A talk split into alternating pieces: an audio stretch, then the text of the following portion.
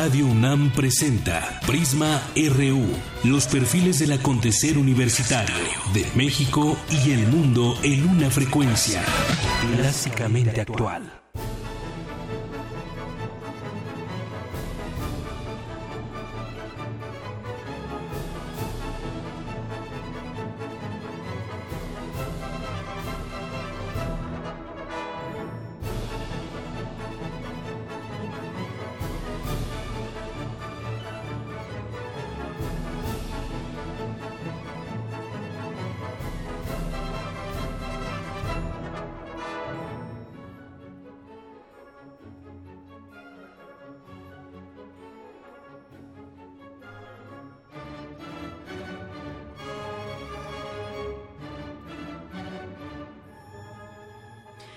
Estamos escuchando esta obra, Obertura para Nabucco de Giuseppe Verdi, que fue compositor romántico italiano de ópera del siglo XIX y el más notable e influyente compositor de ópera italiana y puente entre el bel canto de Rossini, Donizetti y Bellini y la corriente del verismo y Puccini. esto que escuchamos es con la Orquesta Filarmónica de la UNAM.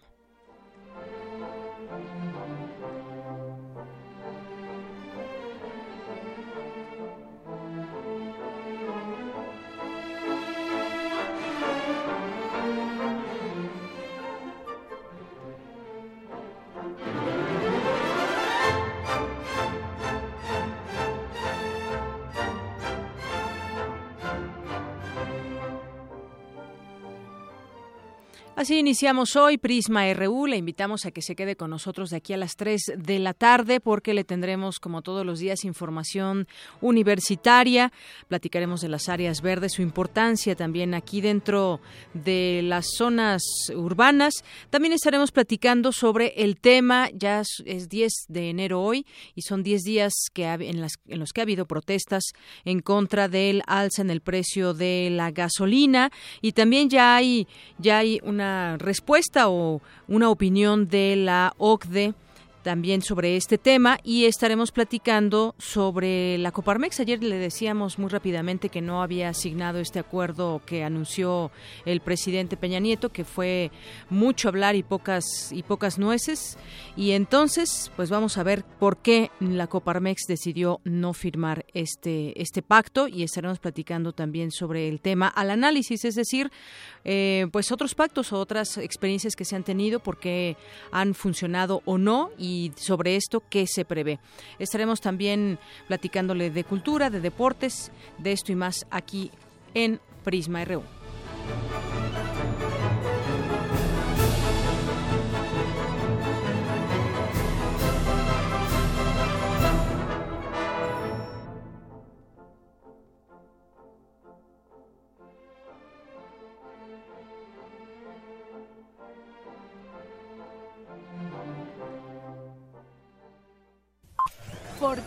RU.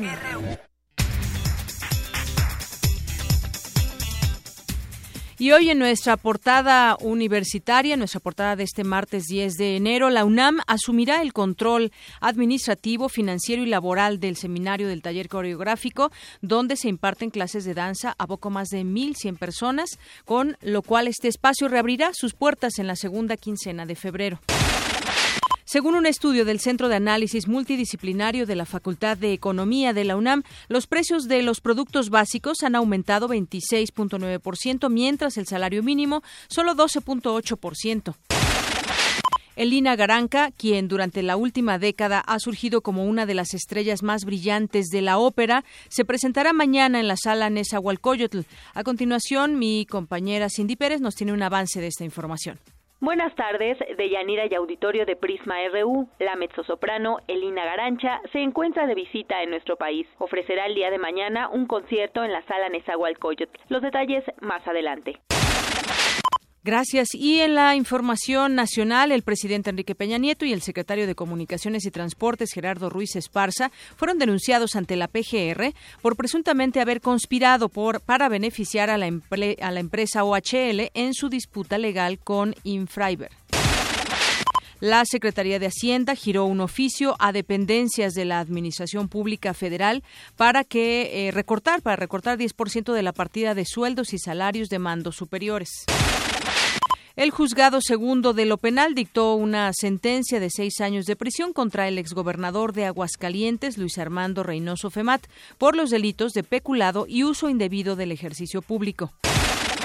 Un juez federal revocó la suspensión al presidente municipal de Cuernavaca, Cuauhtémoc Blanco, y descartó cualquier orden de aprehensión. El Instituto Nacional de Migración atenderá las irregularidades en la estación migratoria de Iztapalapa, en la Ciudad de México, donde existe una sobrepoblación de personas indocumentadas. A tres días de la desaparición del sacerdote Joaquín Hernández y Fuentes, la Conferencia del Episcopado Mexicano hizo un llamado a las autoridades a esclarecer los hechos. La Secretaría de Seguridad Pública de Veracruz detuvo la tarde de ayer a 19 policías del Mando Único de Medellín después de que se hallaron decenas de artículos robados dentro de la comandancia municipal. Ayer entró en operación el número único de atención de emergencias 911 en sustitución del 066 y 089 en los 31 estados de la República Mexicana y la Ciudad de México. Autoridades de Protección Civil de Tamaulipas rescataron a 16 jóvenes integrantes de una organización religiosa que se habían extraviado en la zona boscosa de la región de Miquihuana. Hace unos minutos, luego de permanecer cerrado por más de 14 horas debido a la caída de ceniza volcánica, el aeropuerto de Colima reinició sus operaciones. En nuestra portada de Economía y Finanzas, el Banco de México informó este martes que vendió la semana pasada dos mil millones de dólares para apuntalar el peso. Abraham Menchaca nos tiene un avance de esta información. Abraham. Así es, Deyanira, buenas tardes.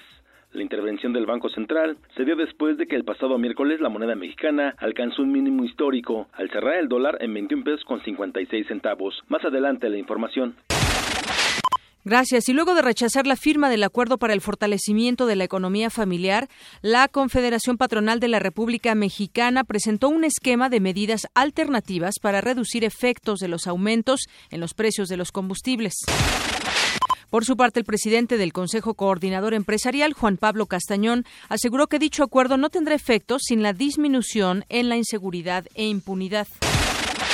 El ajuste a gasolina será inevitable e inaplazable, advirtió el secretario general de la Organización para la Cooperación y Desarrollo Económicos, José Ángel Gurría. Más información con mi compañero Jorge Díaz.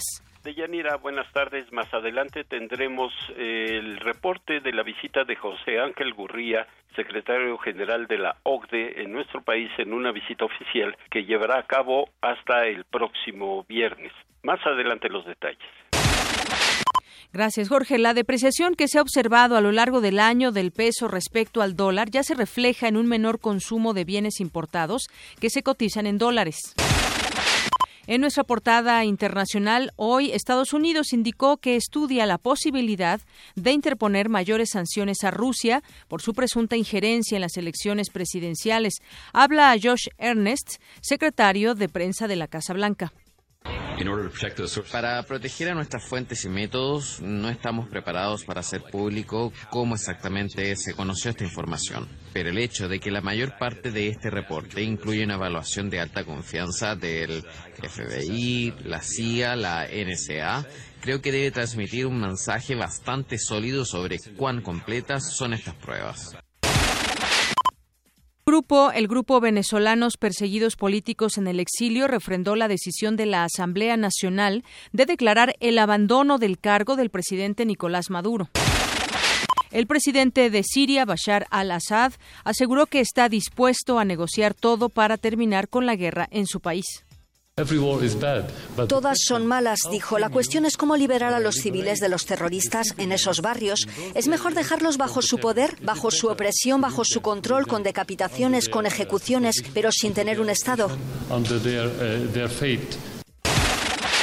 La ONU advirtió que la crisis humanitaria en Yemen es alarmante. Habla Dominique Bourgeon, director de emergencias y rehabilitación de la FAO. Si tomamos en cuenta los números, Yemen es la peor crisis humanitaria en el mundo, con 14 millones de personas en grave situación de inseguridad alimentaria, de las cuales 7 millones se encuentran al borde de una catástrofe. Las autoridades de Marruecos, alegando motivos de seguridad, prohibieron la fabricación y la venta de la burka, la vestidura musulmana propia de algunos países de religión islámica, principalmente Afganistán. Y nos vamos a un adelanto de la información cultural con Tamara Quiroz. Tamara, muy buenas tardes. Deyanira, esta tarde platicaremos con el poeta chapaneco Óscar Oliva. Además, Máximo Cuarta es el nuevo director artístico de la Orquesta Filarmónica de la UNAM. En un momento tendremos la información. Gracias. Y nos vamos contigo, Eric, en los deportes, un avance de esta información. Buenas tardes. ¿Qué tal, Deyanira? Buenas tardes. Concluyeron los campeonatos de fútbol soccer en los Juegos Universitarios de la UNAM. Además, la FIFA anunció que el Mundial del 2026 contará con 48 países participantes y México venció a Australia en el Mundial de Hockey sobre Hielo Sub-20. Esta y otra información más adelante. Gracias, Eric.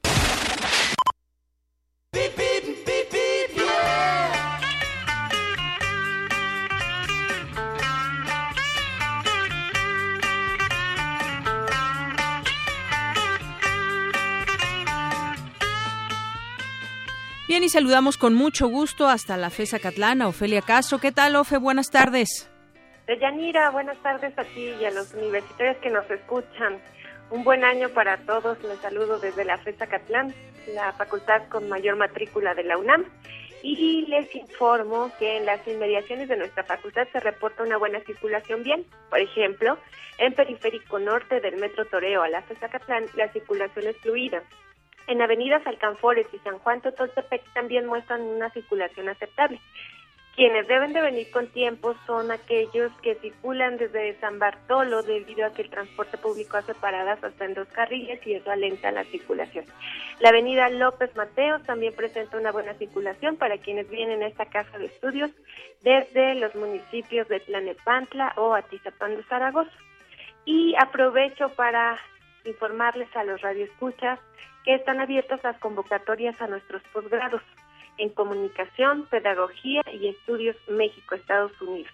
Los interesados pueden consultar los requisitos en nuestra página www.acatlan.unam.mx o en nuestras redes sociales de Yanira. Muy bien, pues muchísimas gracias. Gracias, Ofelia Castro. Un abrazo y bueno, pues ella es jefa de prensa de la FES Acatlán. Gracias. Gracias, hasta la próxima. Yes, I'm gonna be a star. Baby, you can drive my car. And maybe I love you. Beep, beep, beep, beep, yeah. Campus RU. Y hoy en nuestro campus RU le presentamos la información sobre la sala Nezahualcóyotl que tendrá una invitada de honor y mi compañera Cindy Pérez nos platica sobre este tema. Adelante Cindy, buenas tardes. Buenas tardes, de Yanira Tamara y auditorio de Prisma RU. La cantante de ópera Elina Garancha se encuentra en nuestro país para iniciar una gira que la llevará a Torreón, Álamo Sonora, León y la Ciudad de México. La cantante con más proyección en la escena internacional en este género musical se presentará mañana en la Sala Nezahualcóyotl, acompañada por la Orquesta Sinfónica de Minería de la UNAM, bajo la dirección del estadounidense Constantín Orbelian. La cantante dijo estar emocionada de visitar México y que espera entregar lo mejor de su voz. Una carrera de una cantante siempre son etapas etapas de música que uno canta. Yo tengo la suerte que mi voz todavía no ha llegado a su último punto. Em, cantado hasta ahora, cantado todo desde barroco, Mozart del canto y algo más dramático. Ahora empieza los próximos 10 años de verdad con la música más dramática de Verdi, de, de Mascagni y Verismo. La mezzosoprano, reconocida mundialmente por sus interpretaciones de la ópera Carmen de Bizet y de El Barbero de Sevilla de Rossini, cantará piezas de Mijail Glinka. Es una cosa muy importante para mí entrando en escenario es creer de lo que quiero presentar. Y ciertas obras me no, no, me sembren ya, sí, a gusto también, pero no, no las defiendo bien, porque crecido más, tengo más que decir. ¿Verdad? Es un, un cambio de, de fag, pero eso no pasa en una noche. Y es también una cosa de, de, capacidad técnica que necesites traducir, necesites sí empezar poco a poco a ver qué tal. Cabe señalar que la cantante será reconocida con la medalla del Festival Alfonso Ortiz Tirado a celebrarse el 20 de enero en Álamo, Sonora. Hasta aquí el reporte. Muy buenas tardes. Gracias, Cindy. Buenas tardes. Nos vamos ahora con mi compañero Antonio Quijano, que nos tiene información sobre una encuesta acerca del transporte de carga. Toño, buenas tardes. Bienvenido. Buenas tardes, Deyanira, y al auditorio de Prisma RU. Así es, ante la falta de información sobre la movilidad del transporte en la zona metropolitana del Valle de México, la UNAM y el Instituto Nacional de Estadística y Geografía realizarán el levantamiento de datos para el estudio Origen-Destino.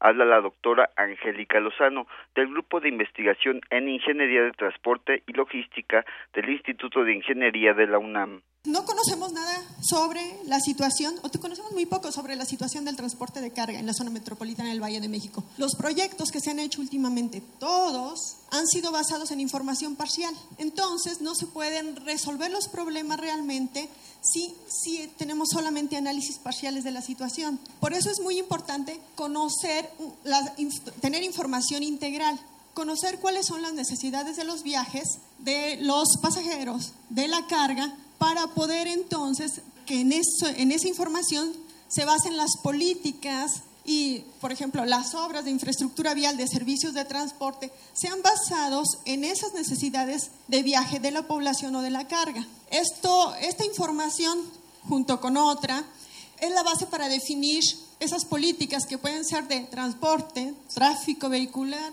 que cada vez está, eh, nos quejamos más de esto, de movilidad sustentable, de ordenamiento territorial y también, aunque aquí no está, que tiene que ver con la competitividad de la zona metropolitana del Valle de México.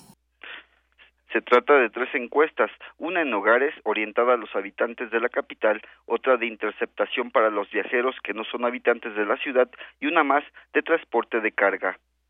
Una parte que está a cargo del INEGI, que es la encuesta para saber cuáles son las necesidades de los viajes de los habitantes de la zona metropolitana del Valle de México. Esta será realizada eh, en los hogares y hay otras dos partes que están a cargo de la UNAM, del Instituto de Investigaciones Sociales, junto con el Instituto de Ingeniería de la UNAM, que son la encuesta de interceptación que está dirigida a las personas que no son habitantes de la zona metropolitana del Valle de México, pero que viajan en esta zona. Y la otra es la de carga, para saber cómo son las características y las necesidades de los viajes o las necesidades de transporte de, carga, dirigido a todos los tipos de transporte de carga, mercantil privado, público federal, público local. Sobre los objetivos específicos, escuchemos a José Luis Bonilla, director regional del INEGI. Que es estimar la cantidad de viajes que realiza la población de seis años y más que generan, eh, que se generan en la zona del Valle de México en los días típicos que se conocen como martes, miércoles, jueves y el sábado. Los viajes que realizan mujeres y hombres de seis años y más. ¿sí? Estos viajes que realizan en estos días, eh, conocer los modos de transporte que, que emplean para llegar a su destino final del viaje, incluyendo el caminar, detectar las horas de mayor afluencia de los viajes, captar el motivo, duración, medio de transporte utilizados, tiempo y el costo de transportación eh, en un día de viaje, entre otras cosas. Y toda esta información relacionarlas con las características sociodemográficas de los habitantes que integran los hogares eh, de las eh, viviendas de la zona metropolitana del Valle de México. De Yanira Auditorio, esta encuesta se levantará en la zona metropolitana del Valle de México, que está conformada por las 16 delegaciones de la Ciudad de México, así como 59 municipios del Estado de México y uno del Estado de Hidalgo, donde hay 21 millones de habitantes y que representa una cuarta, una cuarta parte del Producto Interno Bruto Nacional. La encuesta se realizará del 23 de enero al 3 de marzo. Son 71 preguntas en seis secciones. Tanto el personal del INEGI como los estudiantes de la UNAM que participarán estarán plenamente identificados. De Yanir Auditorio, hasta aquí mi reporte. Buenas tardes. Muchas gracias, Toño. De nada, hasta luego. Buenas tardes. Bueno, sin duda interesante conocer la información integral sobre la manera en cómo se transporta la gente y sobre todo también enfocado a ese tema del transporte de carga, sobre todo cuando siguen estos accidentes y muchas veces porque rebasan el peso que deben de traer eh, como, como carga. Pero bueno, ya eh, conoceremos más de esta, de esta encuesta que estará por comenzar en próximos meses. Pero ahora me voy con mi compañero Jorge Díaz, que nos tiene información del secretario general de la Organización para la Cooperación y Desarrollo Económicos, José Ángel Gurría, que se encuentra aquí en nuestro país y está cubriendo estas actividades mi compañero Jorge Díaz. Adelante, Jorge, buenas tardes. Hola, Deyanira, buenas tardes. Y mucha información la que ha surgido en esta visita oficial de José Ángel Gurría a nuestro país. El objetivo de esta visita oficial es presentar un análisis económico para 2017 de México, recomendaciones, medidas para mejorar la economía, la macroeconomía mexicana y que se refleje en la población.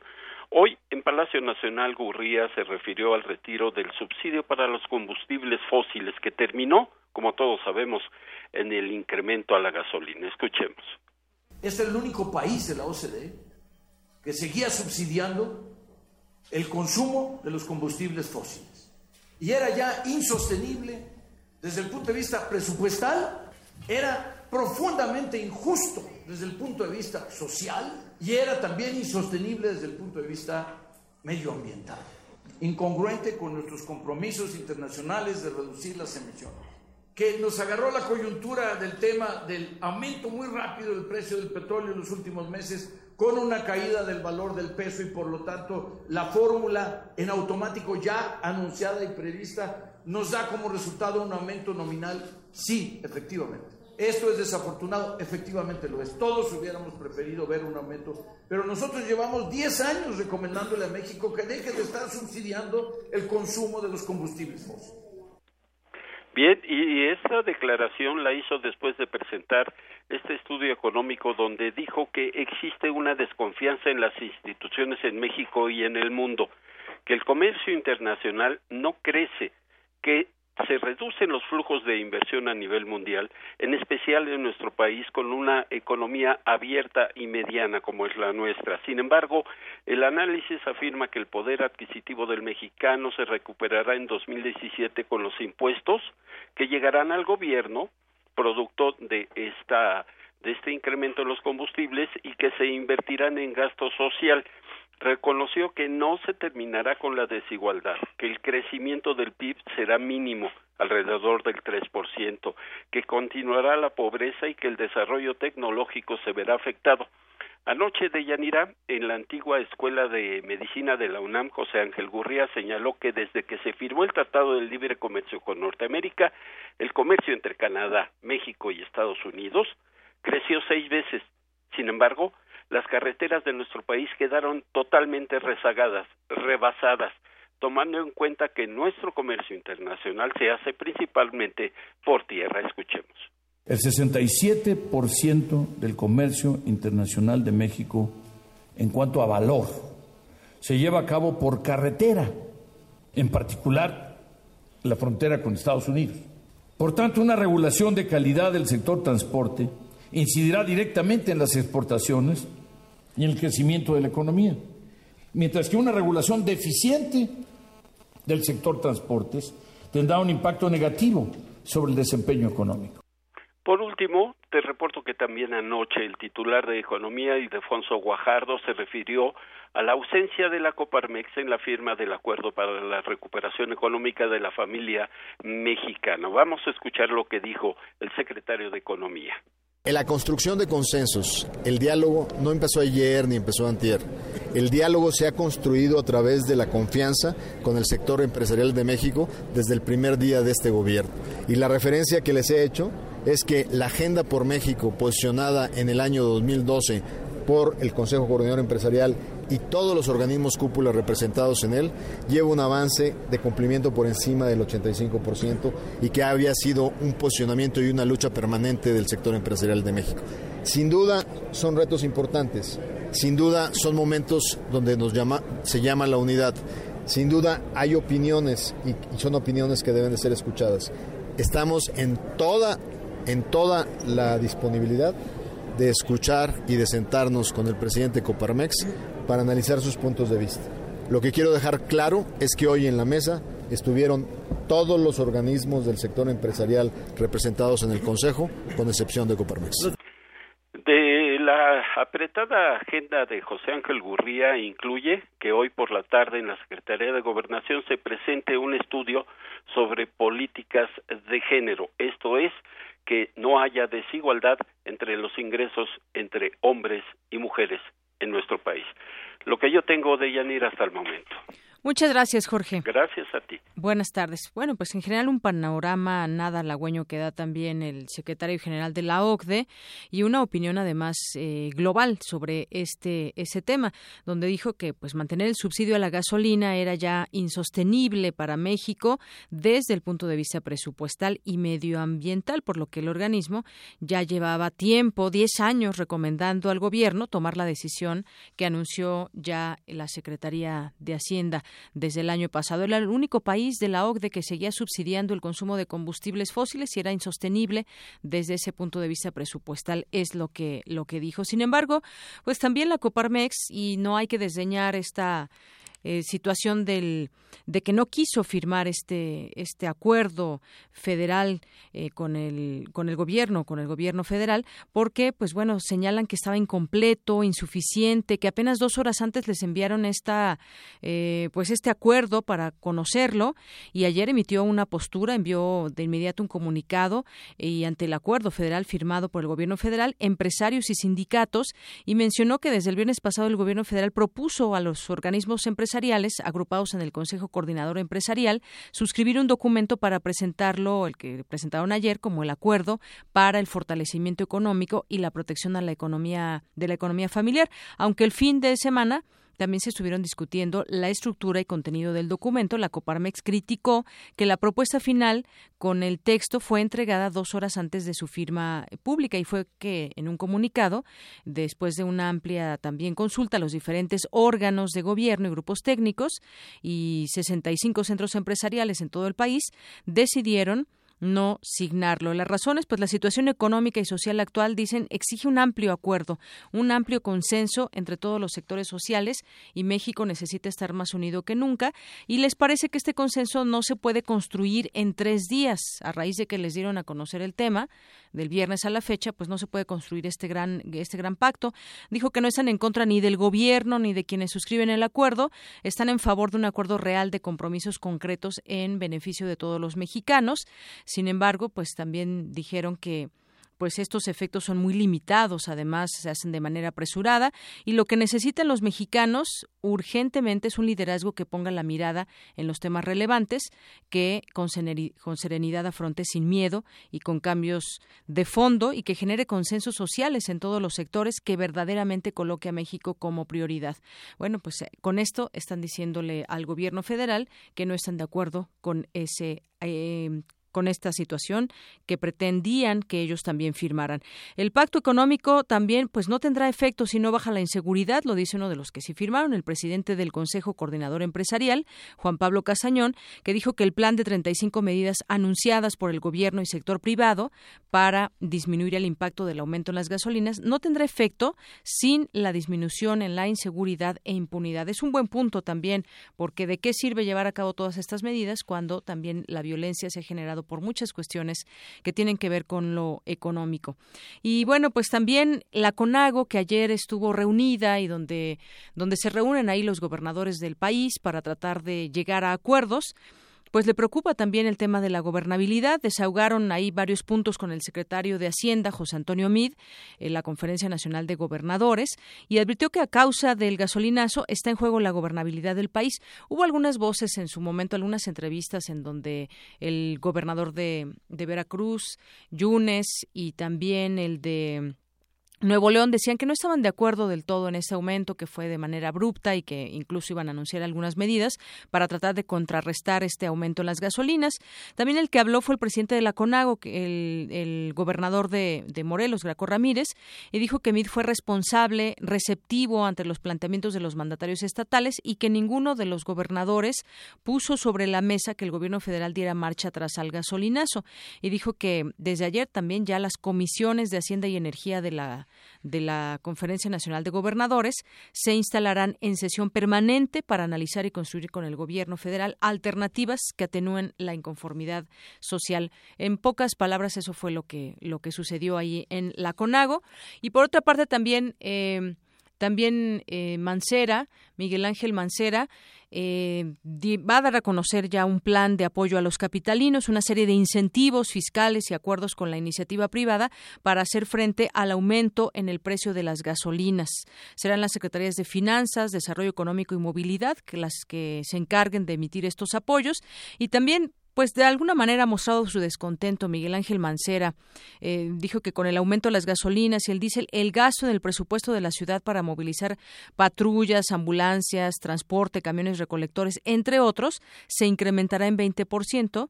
Eh, por las tarifas a la, gasolina. Y aquí en la Ciudad de México y la zona metropolitana se tendrá un precio máximo de 18.20 pesos para la gasolina premium, 16.33 pesos para la magna y 17.7 para el diésel. Y bueno, dice que va a seguir luchando o peleando por no quitar el dedo, no quitar el dedo del renglón en, en luchar porque se dé pues todo ese tema de, de, apoyo también desde el gobierno federal y que pues no, no era el momento adecuado este aumento. Eso es lo que opinó Miguel Ángel Mancera y se refirió también a este pacto firmado por el presidente de la República. Calificó el anuncio eh, como una serie de buenas intenciones y dijo que pues su interés es tener una reunión política con él y tomar en conjunto y con el resto de los gobernadores una serie de decisiones que ayuden a la población a hacer frente al gasolinazo. Y que a raíz de esto, pues también en el metro, el director dice que pues más gente dejará el automóvil y se subirá al metro y esto pues tendrá em, el metro tendrá la capacidad de recibir a las personas que opten por tomar el metro y ahorrar gasolina.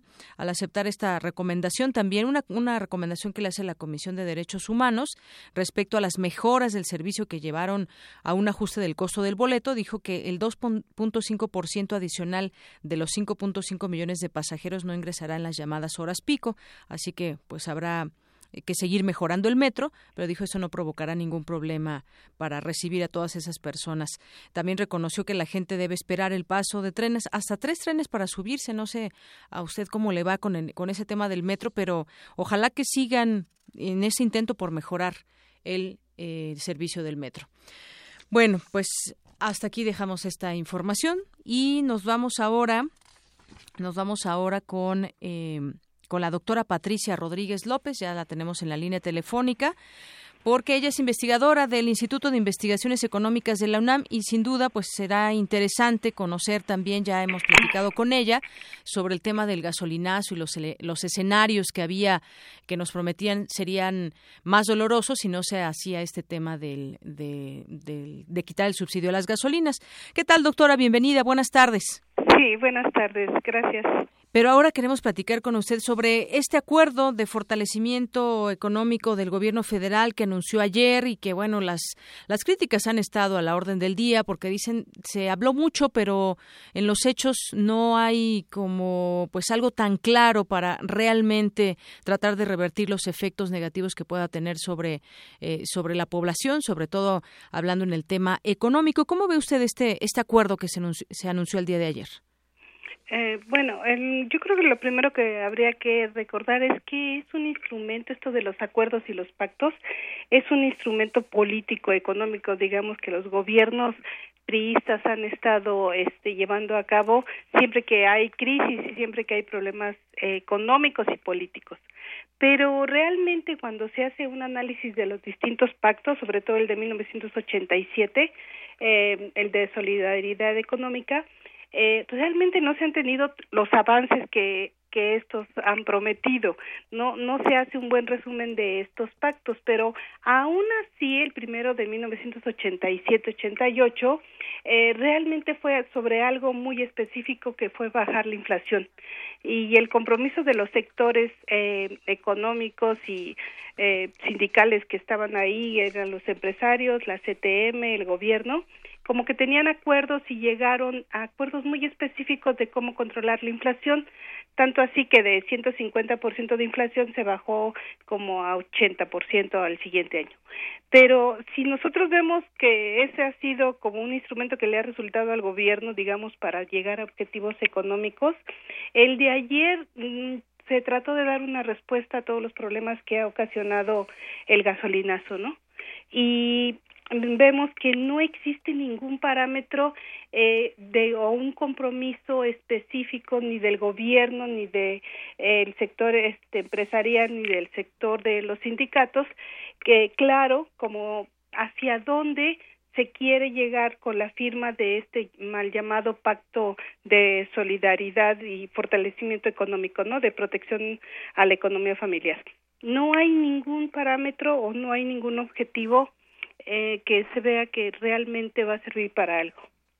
Así es, no, no se ve un objetivo claro. Sobre todo escuchábamos ayer, habló bastante tiempo el presidente, un, un discurso que redunda en apoyo, si queremos preservar el empleo y queremos que afecte menos a las familias, y entonces hacemos este gran acuerdo con los sectores económicos, que bueno, ya platicábamos también que la Coparmex no signó este, este acuerdo, pero finalmente entonces es un, desde su punto de vista, un mal llamado pacto para apoyar a la gente.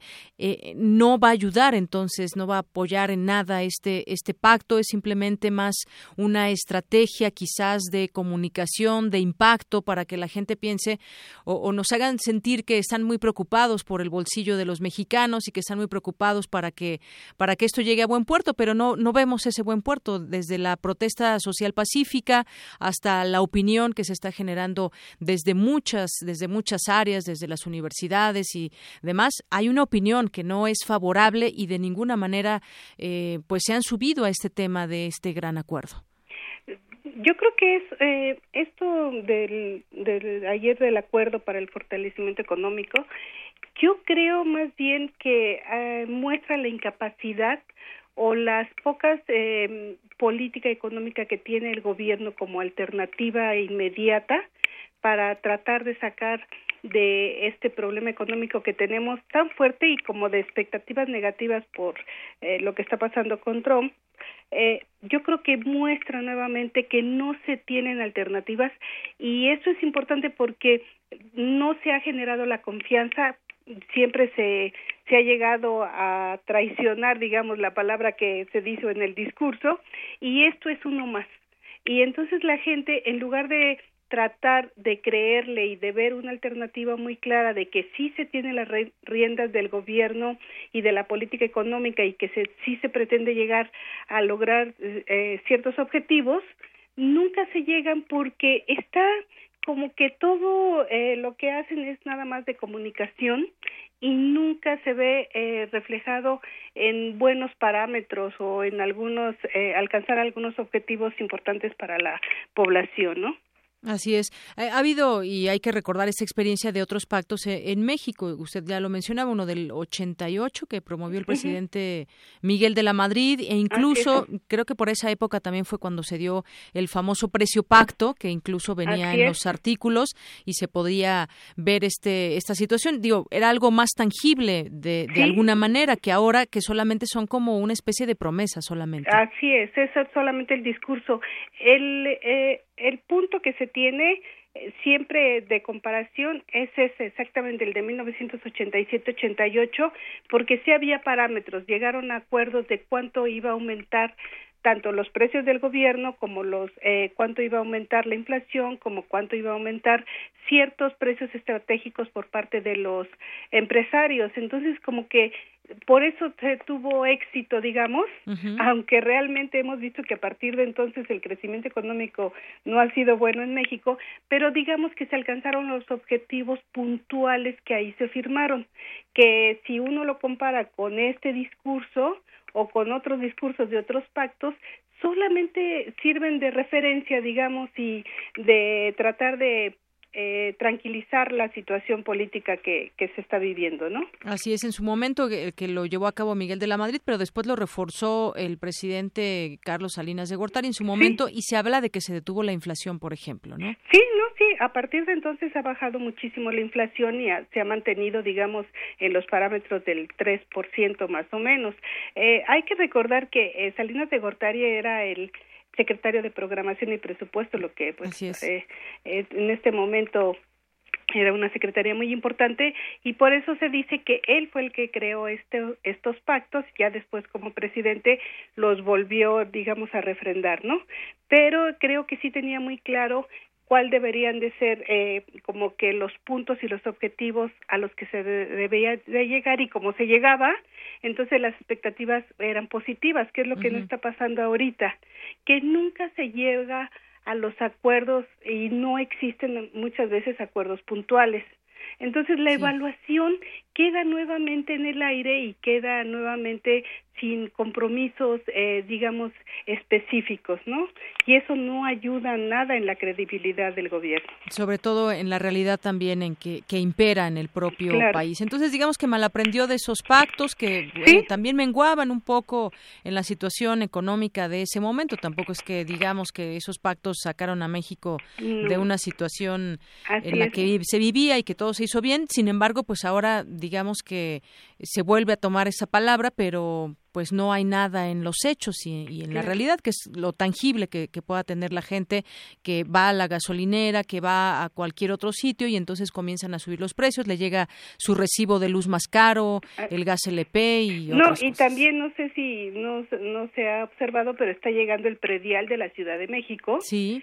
Con un aumento importante, pero claro, el gasolinazo eh, nos ha dejado tan eh, cansados, digamos, de, de todo esto y tan llenos de información que no se ha prestado atención, pero va a ser una subida generalizada por parte de los precios del gobierno, ¿no? Así, habrá que eh, es un tema también para hablar en otro momento el tema del predial y cómo está subiendo, que bueno, pues también parte de lo que de lo que estaría afectando la economía de, y eso no se considera en los pactos que en, su momento sí se consideró y hubo un eh, recorte o hubo mantener los precios del gobierno con puntualmente no eso ayudó muchísimo para el control de la inflación. Así es. Bueno pues como siempre doctora un gusto platicar con usted aquí en Prisma gracias. hasta luego. Hasta luego la doctora Patricia Rodríguez López, investigadora del Instituto de Investigaciones Económicas de la UNAM.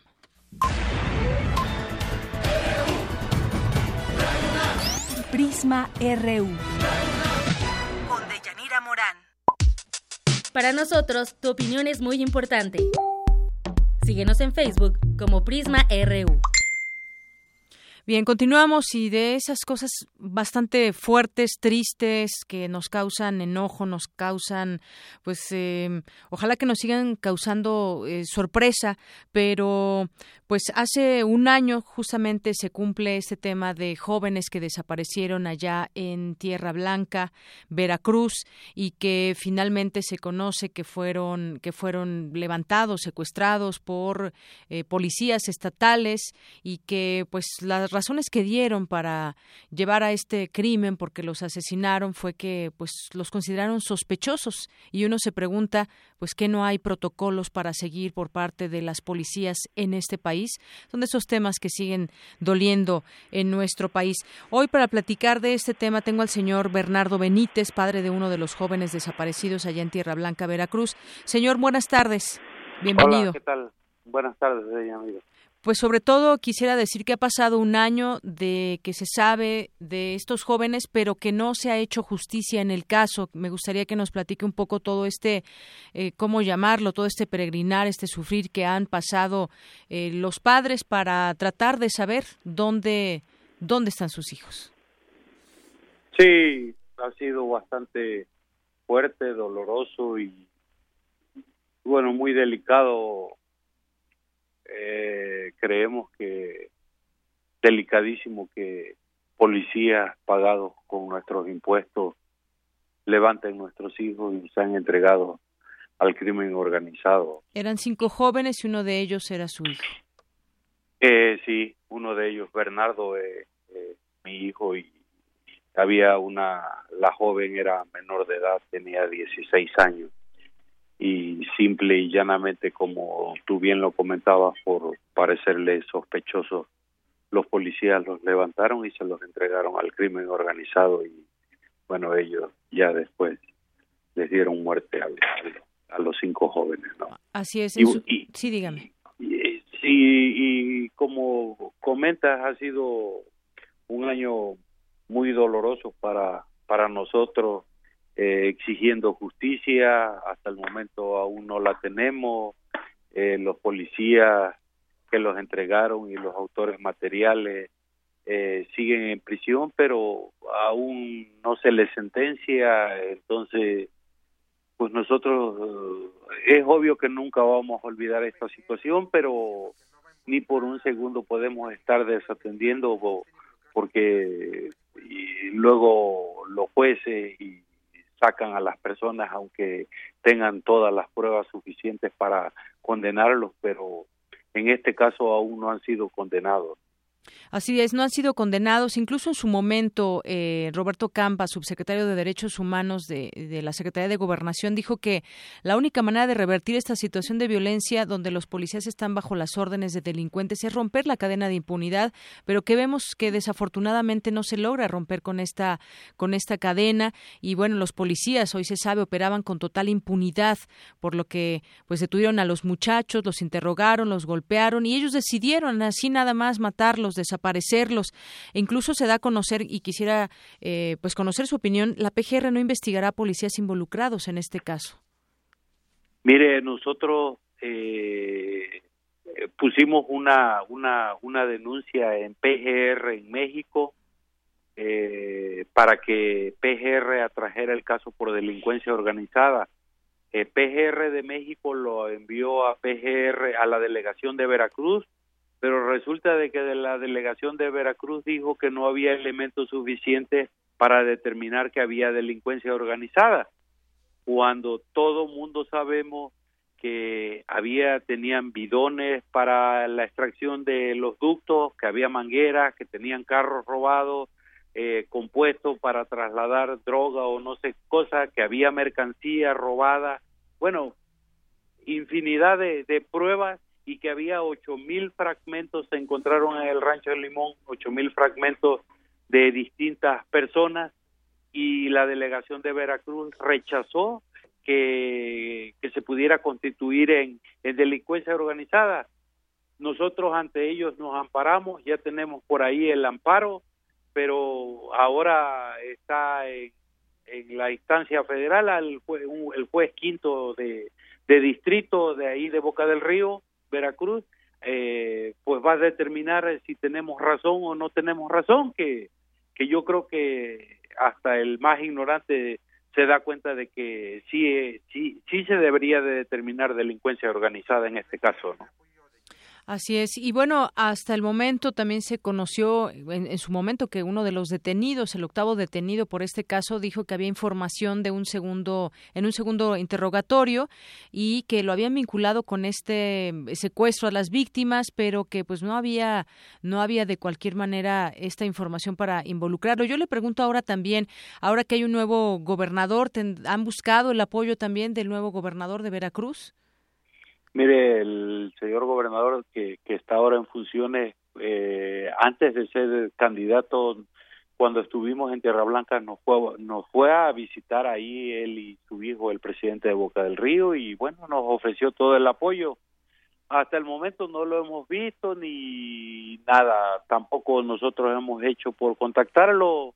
Esperemos en los próximos días tratar de, de hacer una cita con él, así también como con el fiscal, porque por ahí también tenemos el detalle de que la fiscalía aún no nos ha querido dar copia del expediente para revisarlo, a ver cómo va el expediente y, y, y no, no, no nos han querido dar la copia de, del expediente, ¿no? Entonces, eh, eh, ahorita por los disturbios que hubo, estamos esperando unos días más para solicitarle una entrevista tanto a él como al fiscal y platicar con ellos para ver de qué manera nos pueden apoyar por ahí, ¿no? Así es, sobre todo para dar seguimiento a ello, porque pues el motivo de esta llamada fue preguntar y bueno saber y dar a conocer al auditorio también un año en el que ha pasado y un año en que no hay sentencias en este caso. Pues correcto. Le quiero mucho agradecer mucho, señor Bernardo Benítez, que nos haya tomado esta llamada y nos ponga al tanto de lo que ha sido este año, que no hay todavía esa eh, esa llegada de la justicia como debiera ser el castigo para estas personas que asesinaron, policías que asesinaron a estos jóvenes. Muchas gracias de todos modos a ustedes y cuando ustedes gusten estamos para servirles. Gracias, señor. Hasta luego. Hasta luego. El señor Bernardo Benítez, padre de uno de los jóvenes desaparecidos allá en Tierra Blanca, Veracruz, que después se supo toda esta historia de sus asesinatos y todavía pues no llega la justicia después de un año. Una con cincuenta y uno. Prisma RU. Queremos conocer tu opinión. Síguenos en Twitter como arroba PrismaRU. Arte y cultura.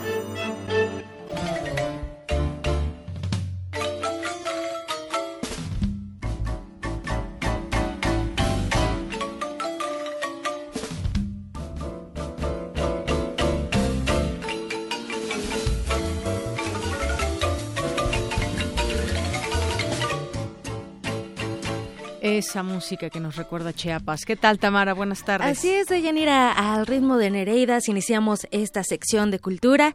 Chiapas, bien lo mencionas, pues es un estado de la República bellísimo, con grandes espacios naturales. Ahí, entre aguas cristalinas, el 5 de enero de 1937 nació el poeta Óscar Oliva, a quien tenemos el privilegio de saludar. Muy buenas tardes, maestro Oliva.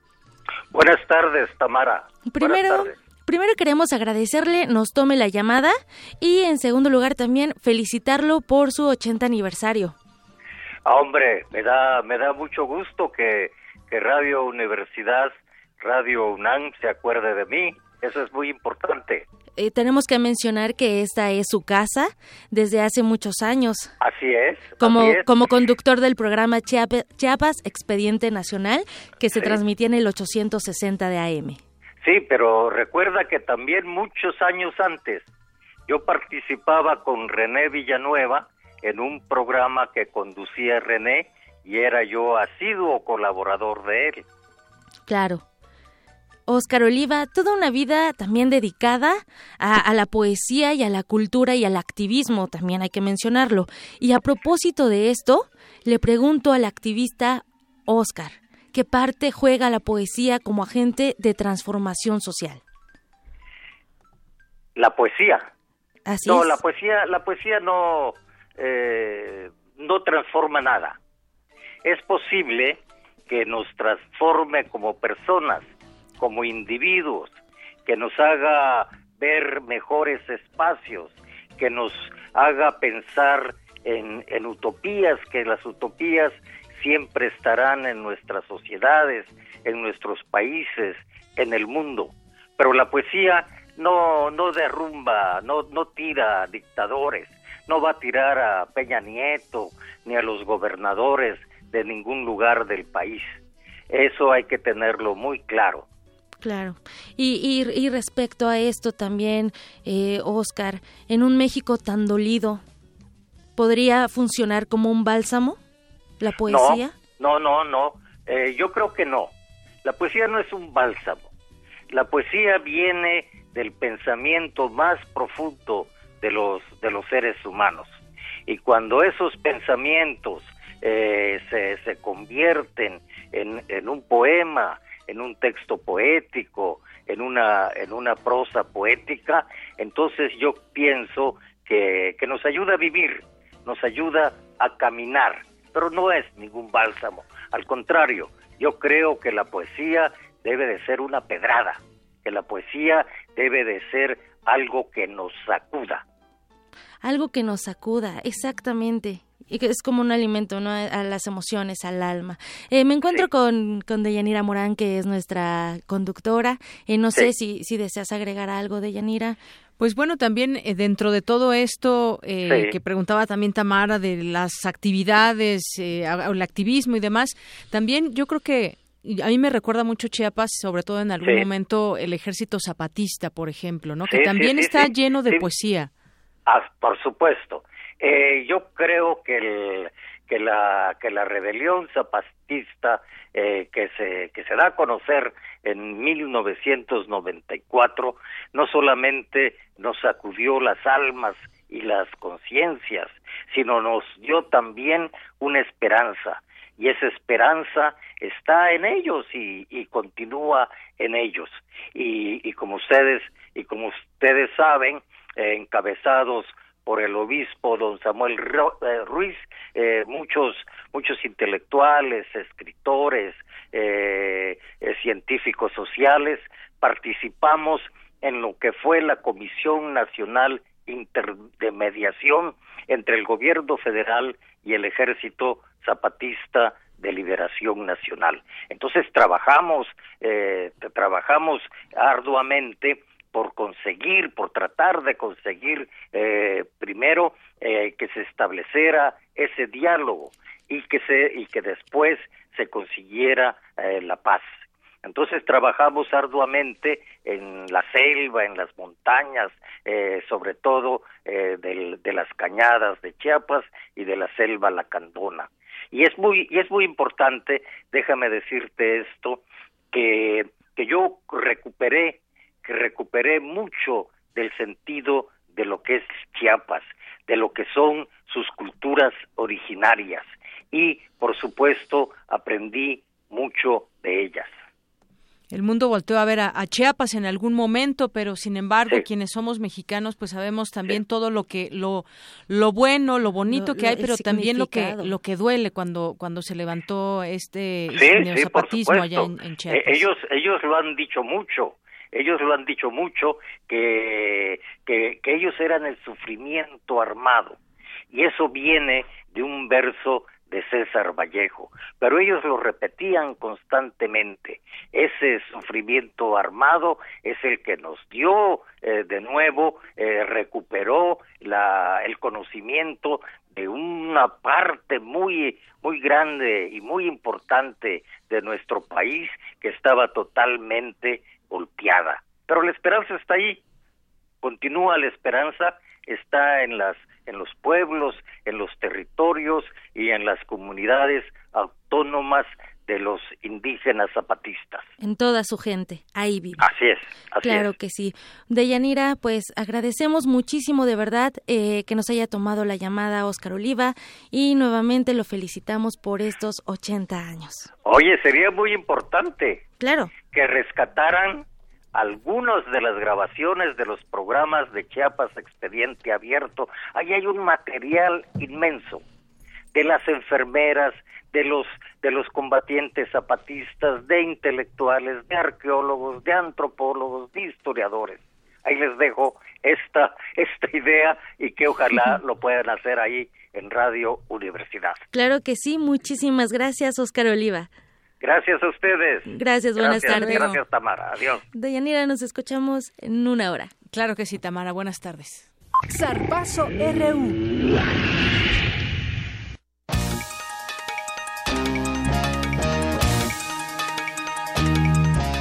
¿Qué tal, Eric? Buenas tardes, bienvenido y adelante con este este primer primera información en esta primera hora de Prisma RU. Así es, muchas gracias, Deyanira. Pues nos vamos con la información porque concluyeron los campeonatos de fútbol soccer en los Juegos Universitarios de la UNAM. En la categoría media superior, la preparatoria número 5 se proclamó campeona en las ramas varonil y femenil. Las jóvenes de esa entidad universitaria vencieron 2 a 0 en tanda de penaltis a su similar de la preparatoria número 7, luego de empatar a 0 goles en el tiempo regular. Por su parte, el conjunto varonil obtuvo el título tras vencer 3 goles a 2 al representativo del plantel número 8. En nivel superior, la escuadra femenil de la Facultad de Veterinaria y Zootecnia obtuvo el campeonato al ganar su partido frente al equipo de contaduría. En tanto, el combinado varonil de la Facultad de Contaduría y Administración derrotó a su similar de Filosofía. Y bueno, de esta manera concluyen en fútbol soccer en los Juegos Universitarios que cada una de las disciplinas de la universidad pues han estado cerrando cerrando este ciclo 2016 y bueno en más información el Consejo General de la Federación de Fútbol Asociación mejor conocido como la FIFA aprobó este martes de manera unánime incrementar el número de países participantes en los mundiales el cual pasará de 32 a 48 en Zurich, Suiza, sede principal del máximo órgano futbolístico del planeta, su presidente, Jan Infantino, aseguró que más países tendrán la oportunidad de soñar con asistir a una Copa del Mundo.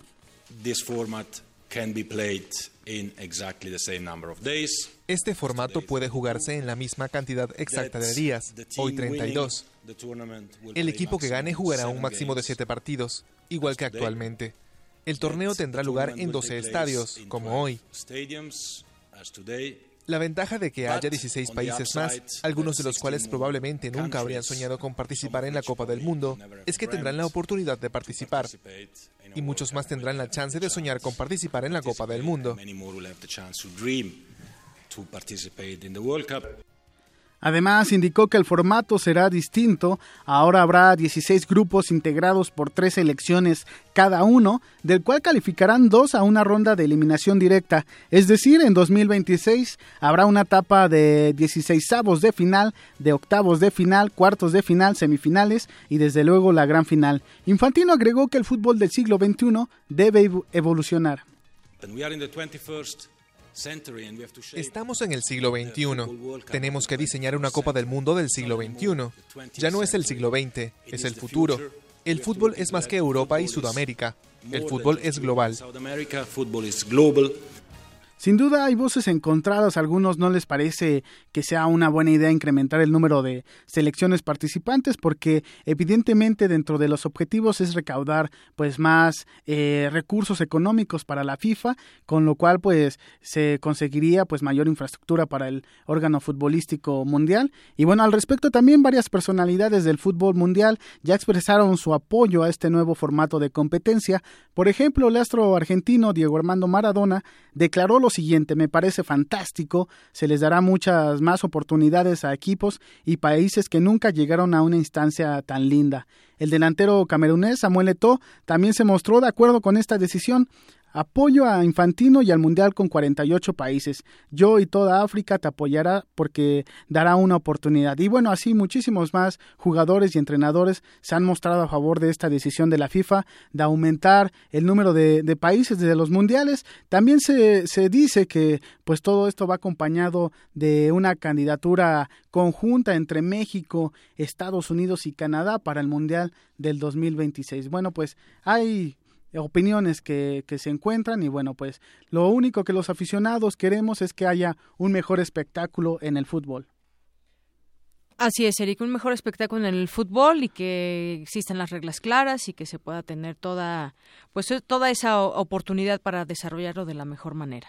Y finalmente, pues te comento que acaban de dar a conocer que Edgardo Codesal eh, renunció a la comisión de arbitraje donde se desempeñaba como director del área técnica. Esta información la ampliaremos en una hora. Claro que sí, Eric. Muchas gracias. Y vámonos rápidamente a nuestro resumen de la primera hora de Prisma RU con Ruth Salazar. Ruth, buenas tardes. Deyanira, gracias. Buenas tardes a ti y a nuestro auditorio. Este es el resumen. En entrevista para Prisma RU, la doctora Patricia Rodríguez López, investigadora del Instituto de Investigaciones Económicas de la UNAM, dijo que el acuerdo de fortalecimiento económico del gobierno federal no cuenta con un objetivo claro para apoyar la economía de las familias mexicanas se trató de dar una respuesta a todos los problemas que ha ocasionado el gasolinazo, ¿no? Y vemos que no existe ningún parámetro eh, de o un compromiso específico ni del gobierno ni de eh, sector este, empresarial ni del sector de los sindicatos que claro como hacia dónde se quiere llegar con la firma de este mal llamado pacto de solidaridad y fortalecimiento económico, ¿no? De protección a la economía familiar no hay ningún parámetro o no hay ningún objetivo eh, que se vea que realmente va a servir para algo. En otro tema, Bernardo Benítez, padre de uno de los cinco jóvenes desaparecidos hace un año en el municipio de Tierra Blanca, Veracruz, habló sobre la impunidad que aún impera en el caso, en el cual participaron elementos de la Policía Estatal.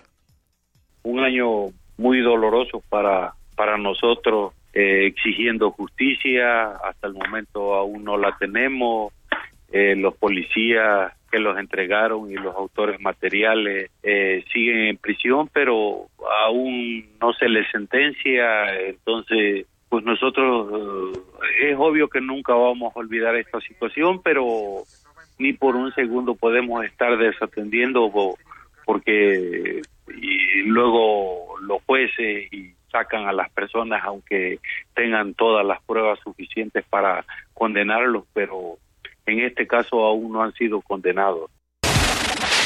Quédense con nosotros. En la segunda hora de Prisma RU buscaremos hablar con el ingeniero Cuauhtémoc Cárdenas Solórzano, es candidato presidencial, quien exigió al gobierno federal que mantenga los precios de los combustibles al nivel máximo de diciembre de 2016. Hasta aquí el resumen de Yanira. Buenas tardes. Gracias, Ruth. Muy buenas tardes. Vamos a un corte. Regresamos con más información aquí en Prisma RU. Queremos conocer tu opinión. Síguenos en Twitter como arroba PrismaRU. Dejar huella en cada aula de la UNAM es un deber de un verdadero Puma. Deja tu huella y apoya Fundación UNAM a de cara a miles de universitarios. Súmate 5340-0904 o en www.funam.mx. Contigo hacemos posible lo imposible. El Tribunal Electoral del Distrito Federal te garantiza, entre otros derechos, votar y ser votado, asociarme libre e individualmente, ejercer mi participación como ciudadano. Para ello, el TEDF resuelve las controversias que plantean ciudadanos, candidatos independientes, partidos y asociaciones políticas, entre otros. Como ves, es una función que el TEDF realiza de manera permanente y para todos. Tribunal Electoral del Distrito Federal por la defensa de tus derechos político-electorales. Cuando piensas en China, piensas en... Chop Suey. Dragones. Pekín. Galletas de la suerte. Arte. Moda. Tecnología. Modernidad. China no es como la pintan. Obras maestras del Museo Nacional de Arte de China. Descúbrelas en San Ildefonso. Tras una cruzada de 120 días whatsappeando a Susana, por fin Julio logró probar el aliento de su amada. Su gallardía ante suegros chapados a la antigua y hermanos corpulentos hizo que se hablara de él en los alrededores. Pero ese día, Julio no esperó y no se protegió. Y ahora es leyenda por luchar contra una infección. Julio, cada vez que vas al baño recuerdas que ser valiente también es protegerse. Evita las infecciones de transmisión sexual. Es tu vida, es tu futuro. Hazlo seguro. Visita gov.mx diagonal como le hago. Gobierno de la República. En un mundo desigual e intolerante, ¿cuál es la línea que nos separa del otro? Sin margen. Borramos fronteras. Acompaña a Luisa Iglesias y conoce los ecos de la diversidad social. Todos los jueves a las 12 del día por el 96.1 de FM. Radio UNAM.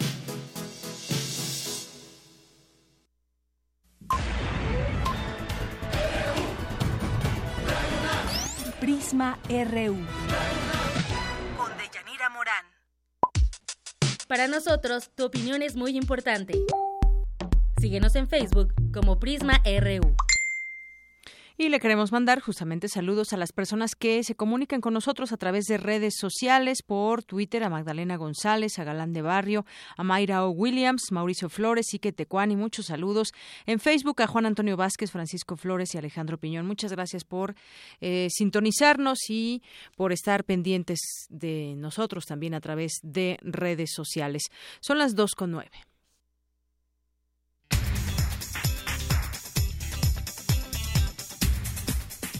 Y nos vamos ahora con información universitaria con mi compañero Jorge Díaz. Las fiestas decembrinas también dejaron resaca para la ciudad, pero en desechos.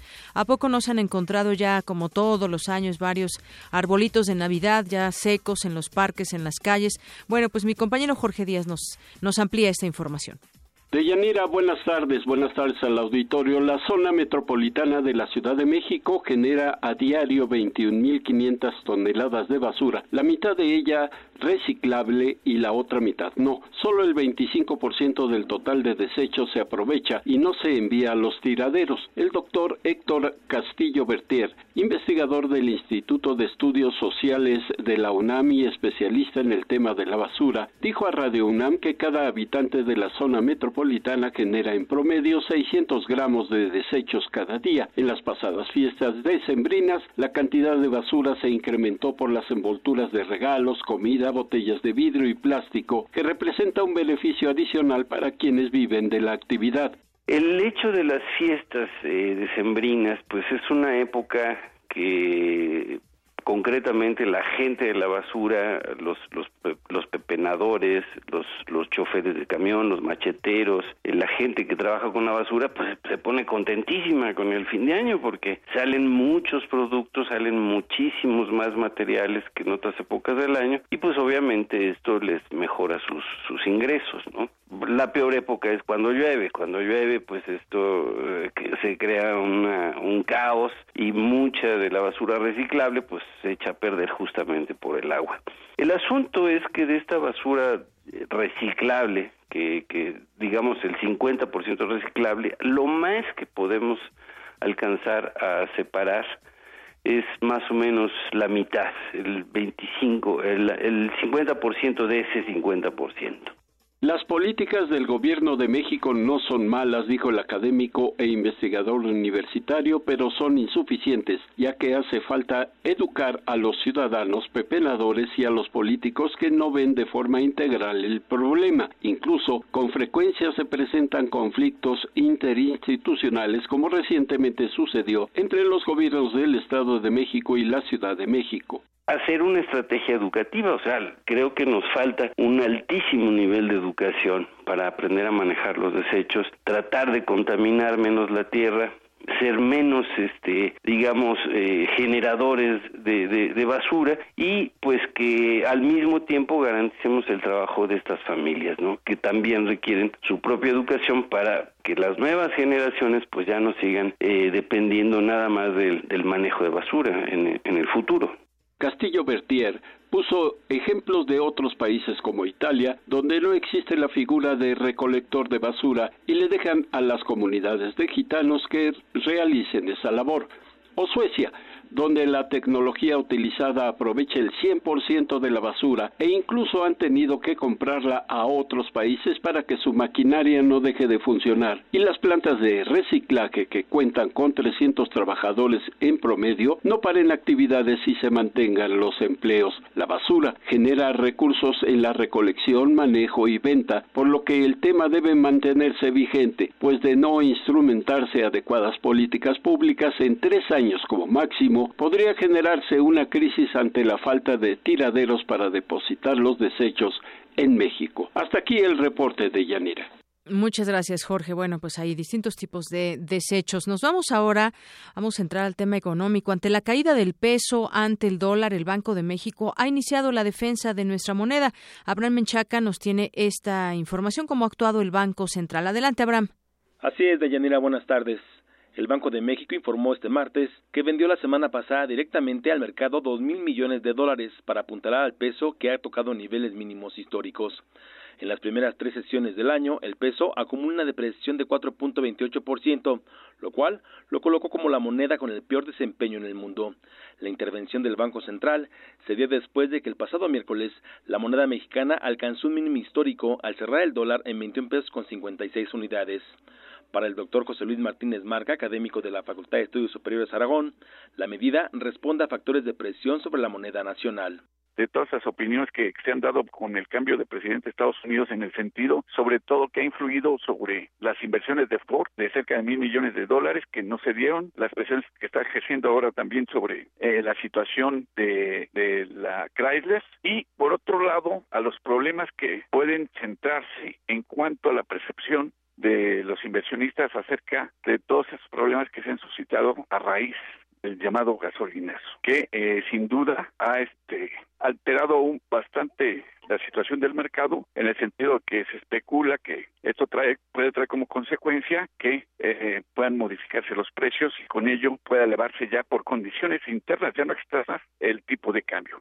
Deyanira, el investigador, refirió que para evitar un mayor nivel de especulación, el Banco de México decidió intervenir en el mercado. En este momento, si no, si no se hubiera hecho de esta forma, eh, realmente eh, se hubiera dejado a, la libre oferta y la demanda de, del tipo de cambio, pues yo creo que ahorita podríamos estar hablando de un tipo de cambio superior a los 23 pesos. Entonces, pues están sacrificando un poco de las reservas internacionales para evitar justamente movimientos especulativos. Deyanira, la información que tengo. Buenas tardes. Gracias, Abraham. Muy buenas tardes. Bueno, justamente la, cotización interbancaria llegó a los 21.58 pesos hoy por dólar tras haber comenzado la jornada en 21.56, mientras que los principales bancos lo ofrecen hasta en 21.98 pesos, prácticamente los 22 pesos. 2.15. Queremos conocer tu opinión. Síguenos en Twitter como arroba PrismaRU. Prisma RU. Para nosotros, tu opinión es muy importante. Síguenos en Facebook como Prisma RU.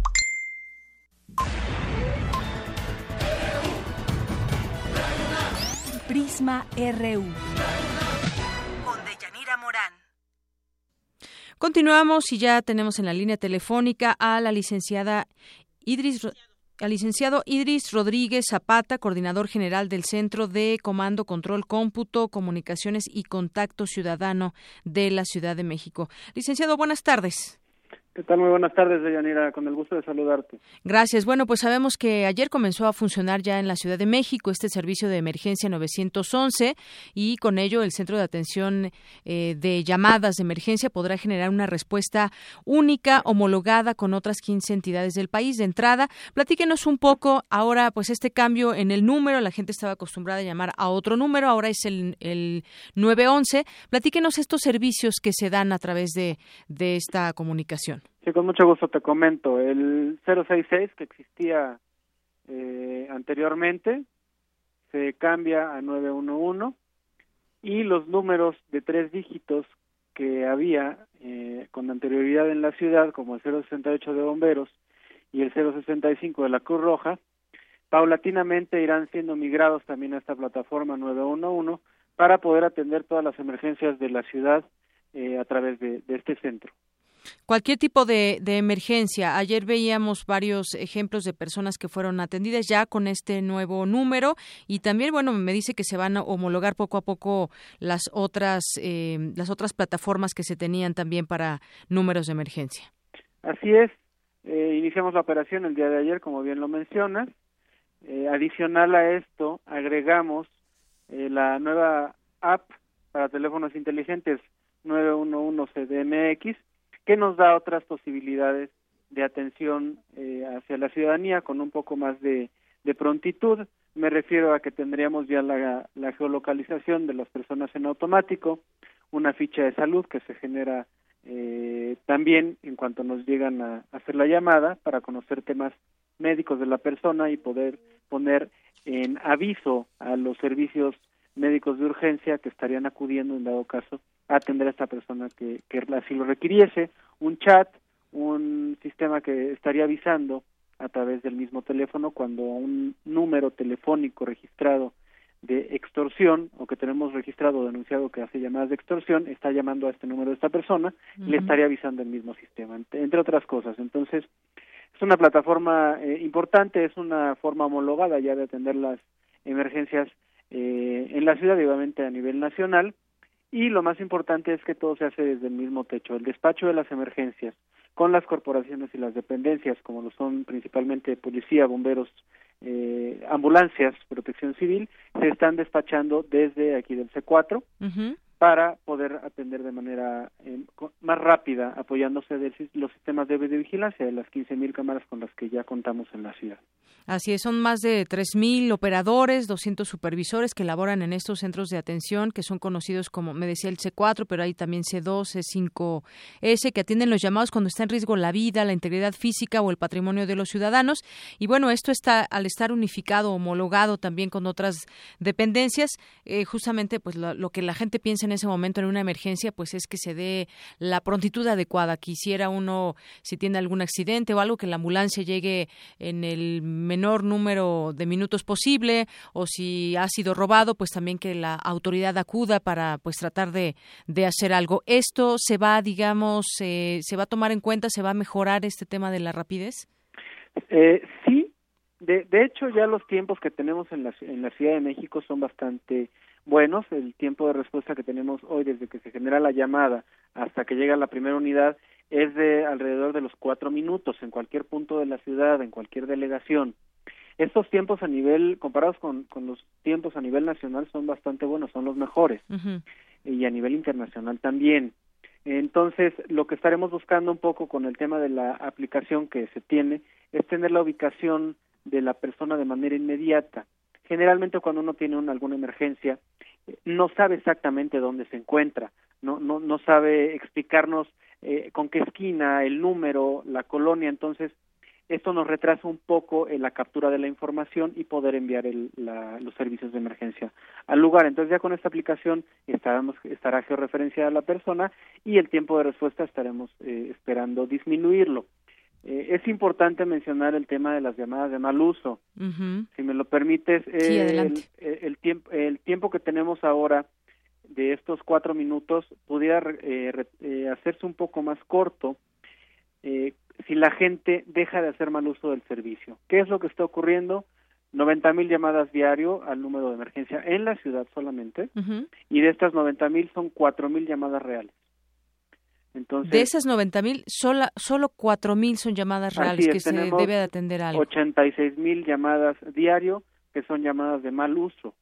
¿Qué, ¿Qué, significa mal uso? ¿Que son bromas? que Exactamente, son diferentes rubros. Eh, una de ellas, que es de las más graves, es la llamada falsa, que genera un despacho de los recursos a un lugar que, que no hay algo. Genera la movilización, el gasto y, y, resulta que no, no había nada. Y no tanto el gasto. El problema es que si estamos movilizando una ambulancia a un lugar donde nos reporta una persona atropellada que no existe y esa ambulancia debería estar cubriendo en una zona en donde posiblemente en ese momento hay una persona que se está infartando o hay un niño que se está atragantando, pues esta ambulancia estaría ocupada en un servicio, acudiendo a un servicio que no existe y esto genera poner en riesgo la vida de cualquier ciudadano que realmente requiera del apoyo. Eh, la cantidad que te estoy dando es, es impresionante. Sí, es, terrible que este tipo de llamadas. Y adicionalmente también tenemos llamadas de broma en donde niños están jugando con el teléfono, en donde nos insultan al personal, en donde acosan al personal y o llamadas que simplemente no hay alguien que, que conteste al, al, al número. Entonces, eh, es un tema bastante delicado. Hay otras personas que nos llaman para preguntarnos si su vehículo circula o no, mm.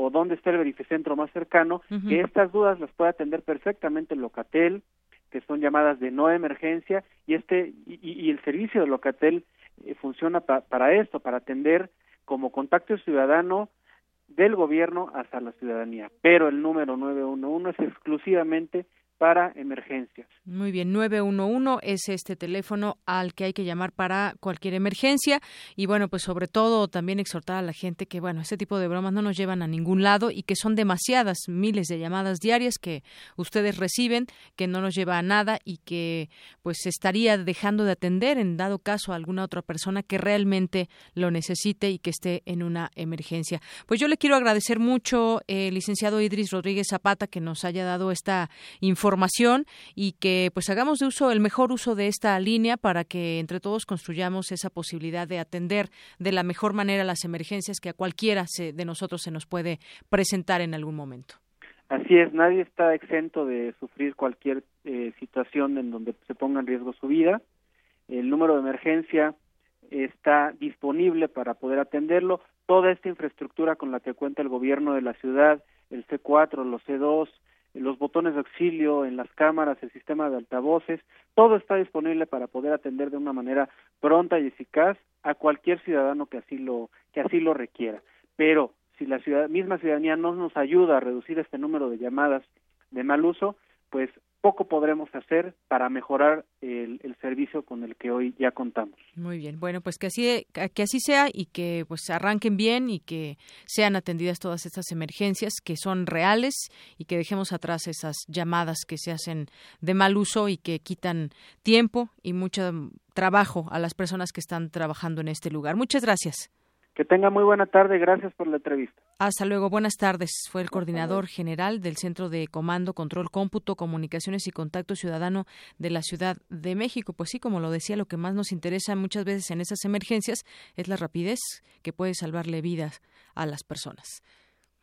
Prisma RU.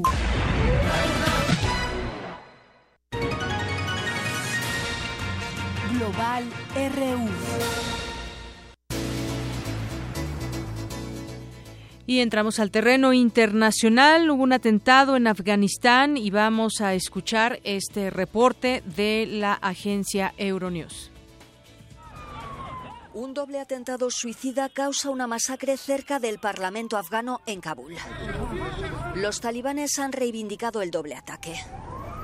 Al menos 23 personas han perdido la vida. En cuanto a los heridos, habría entre una veintena y medio centenar, dependiendo de las fuentes. Según el Ministerio de Interior, primero un atacante suicida detonó su chaleco de explosivos justo a las afueras del edificio del Parlamento, a dos kilómetros de la sede principal, y fue seguido por un segundo ataque suicida con coche bomba.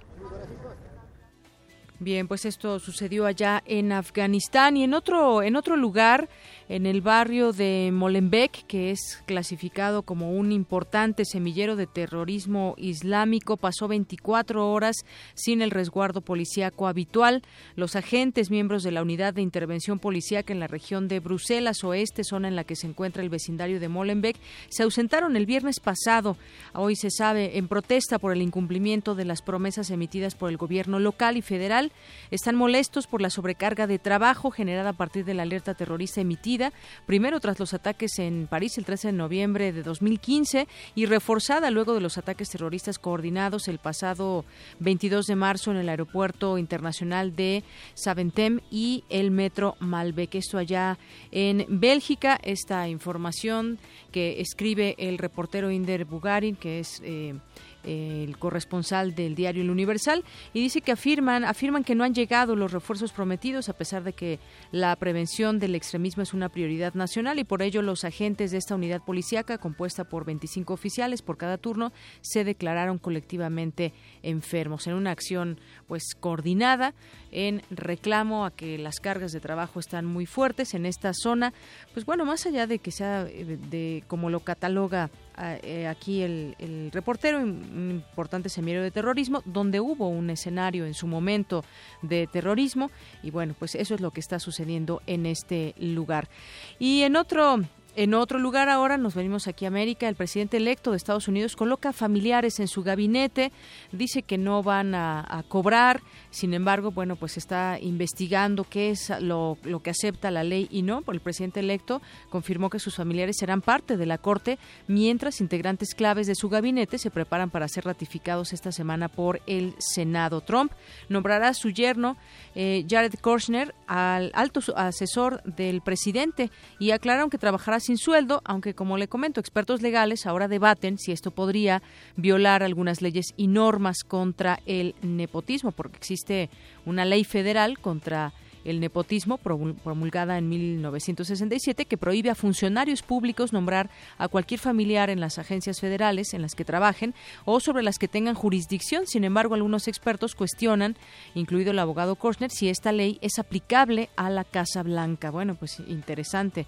Y el próximo procurador de Estados Unidos no investigará a Hillary, el senador Jeff Sessions, nominado por Donald Trump para ser su fiscal general, se comprometió a no investigar personalmente a la ex candidata presidencial demócrata Hillary Clinton por el caso de sus correos electrónicos o por las polémicas donaciones de la Fundación Clinton. Es lo que dice el próximo procurador de Estados Unidos sobre Hillary Clinton.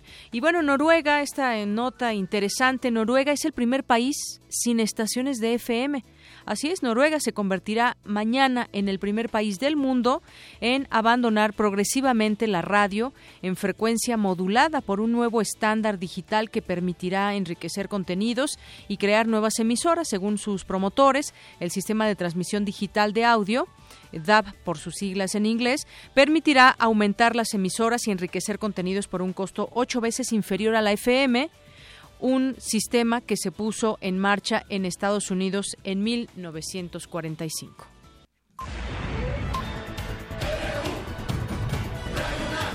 Prisma RU.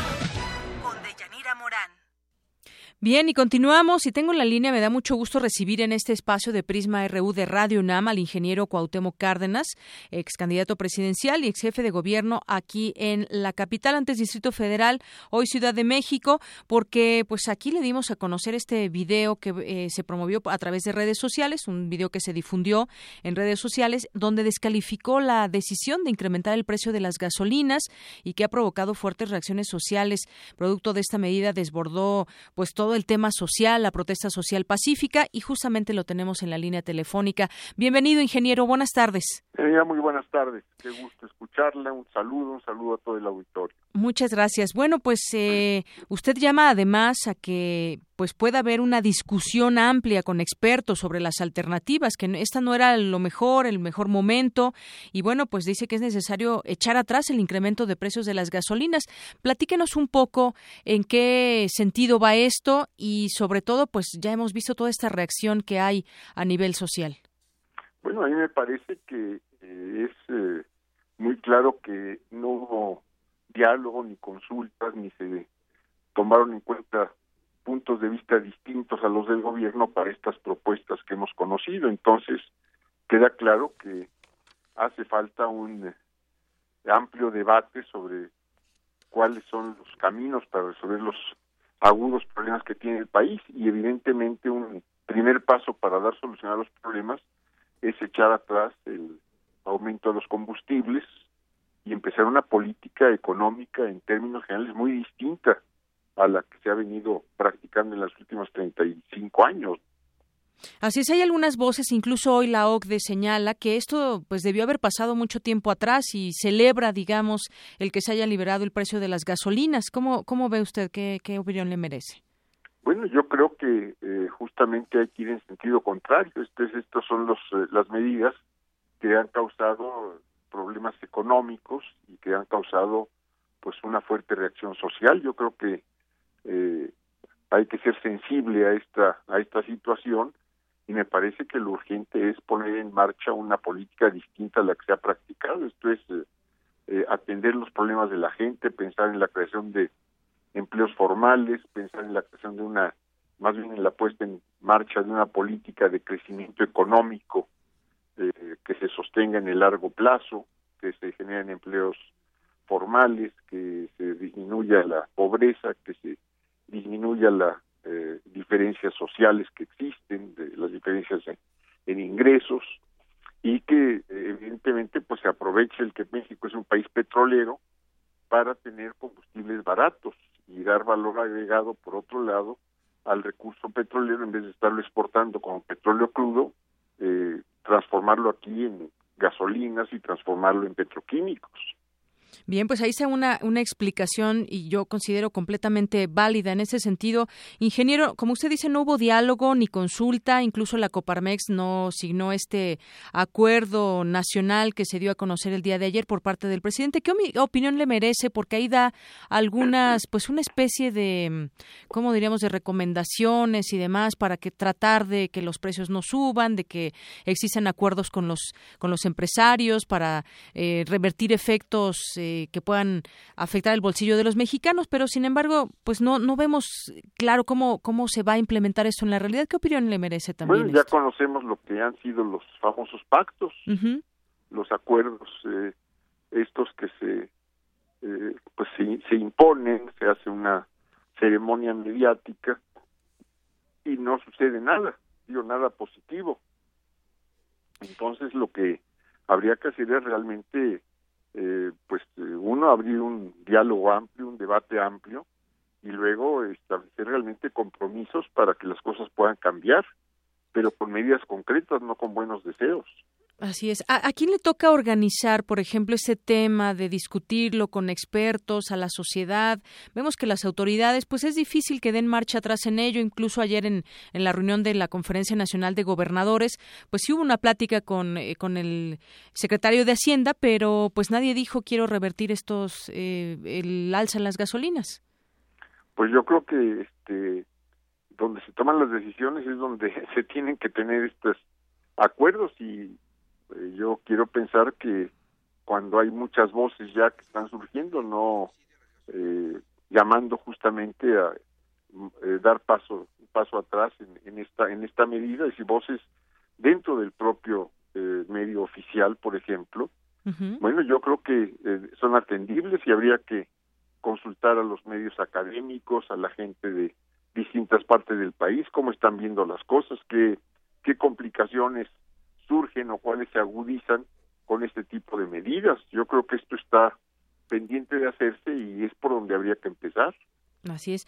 Oiga, ingeniero, pues decía el presidente Peña Nieto que este fue el escenario menos doloroso, que de otra manera se recortarían programas sociales y bueno, pues se echaría el dinero a la basura como en otros momentos se, se ha hecho culpando a administraciones pasadas. ¿Sí usted considera que es sostenible el subsidio a las gasolinas? Bueno, yo lo que considero es que es necesaria una política, es decir, una, reforma fiscal de fondo, donde podamos tener más recursos para invertir en el desarrollo, que es necesario dar más atención a las eh, cuestiones de orden social y que habría muchos otros rubros donde hacer recortes y no en lo social si es que se quiere dejar de subsidiar las gasolinas o por lo menos regresar a los eh, precios que teníamos en 2016 y a partir de ahí pues empezar a dar pasos para que las cosas cambien los precios de, de, 2016, dar paso a que las cosas cambien y entonces queda abierto este llamado que usted hace, este mensaje en redes sociales de que se haga pues un, un llamado y una discusión a los a los expertos que nos puedan dar los escenarios. Cosas, claro, entre otras muchas cosas. Muy bien. No hubo diálogo antes, no hubo consulta, así incluso se suma, digamos, a ello la Coparmex, así lo ha dicho, fue como muy apresurado. Así es. Dos horas antes que les den este documento para firmarlo, no están de acuerdo y ahí sigue la protesta social también. Pues sí, ahí va a seguir. Ahí va a seguir. Ahí va a seguir, mientras tanto sigue afectando. Bueno, pues yo le agradezco mucho esos minutos con Prisma Al contrario, ya, muchas gracias. Gracias, ingeniero. hasta luego. Buenas tardes, el ingeniero Cuauhtémoc Cárdenas Olórzano, ex candidato presidencial y ex jefe de gobierno del Distrito Federal. Dos con treinta y seis minutos. Y nos vamos ahora, nos vamos ahora al perfil humano de eh, la doctora, la filósofa Juliana González, una plática interesante que tuvimos en su casa allá en Tepoztlán. Esa es la primera parte que le presentaremos, pero antes una semblanza que preparó mi compañera Tamara Quirós. Perfil RU. Juliana González Valenzuela es doctora en filosofía por la UNAM, investigadora emérita del Sistema Nacional de Investigadores y miembro titular del Instituto Internacional de Filosofía de París. Con más de 40 años de experiencia, se ha desempeñado como miembro de la Junta de Gobierno del Colegio de México y del Instituto Nacional de Medicina Genómica. Ha participado como consejera de la Comisión Nacional de los Derechos Humanos y de la Comisión Nacional de Bioética. Fue presidenta de la Asociación Filosófica de México y miembro del comité editorial de la Enciclopedia Iberoamericana de Filosofía. Algunos de los reconocimientos con los que ha sido distinguida son el Premio Nacional de Ciencias y Artes, el Doctorado Honoris Causa de la UNAM y el Premio Universidad Nacional en Investigación en Humanidades. Actualmente, como profesora emérita de la Facultad de Filosofía y Letras, dirige el Seminario de Investigación en Ética y Bioética. Es miembro de la Comisión Académica del Programa Universitario y pertenece al órgano de gobierno del Fondo de Cultura Económica. Este es el perfil humano de la doctora Juliana González.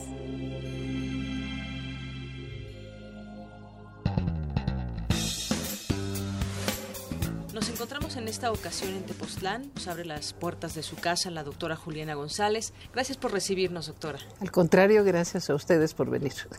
Bueno, yo quisiera que comencemos platicando un poco en aquellos años donde usted elige su carrera y si se imaginó todo lo todo el panorama que se abriría cuando usted comenzó a hacer sus, su carrera, sus estudios, sus investigaciones. Bueno, mire, cuando yo entré a la facultad, era la Facultad de Filosofía y Letras, pues eran otros tiempos donde había mucho menor población de, estudiantes, pero me tocó el privilegio de que estaban prácticamente todos los maestros del exilio español.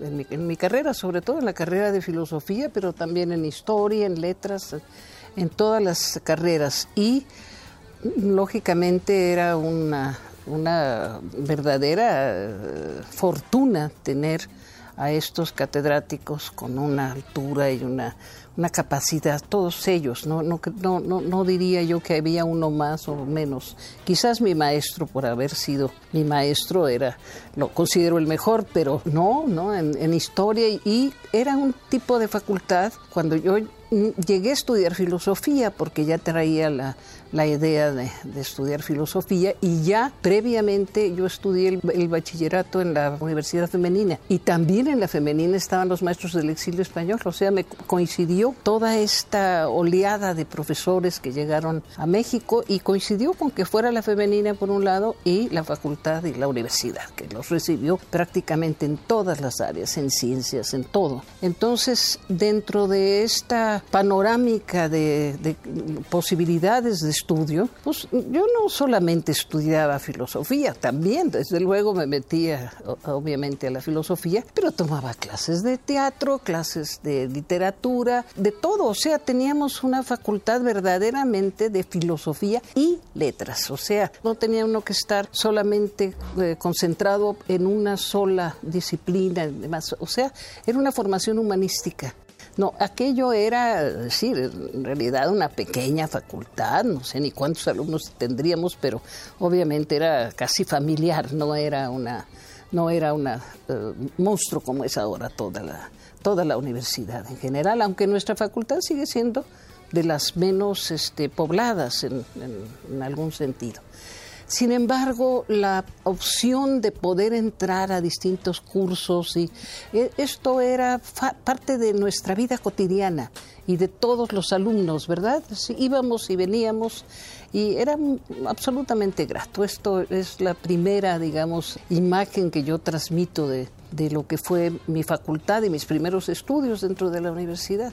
Y claro, yo desde el, prácticamente desde el comienzo de mi carrera encontré en la figura de Eduardo Nicol, que era uno de los filósofos exiliados catalán, el camino para mí de la filosofía. Lo, primero que nos impresionaba, y aquí hablo en plural, de Nicol era una capacidad de docencia, una capacidad de, expresión, de transmisión de la filosofía verdaderamente excepcional. Y esto no lo digo yo, lo, decíamos todos. Entonces entramos a la, a la filosofía griega, o sea, por la puerta grande.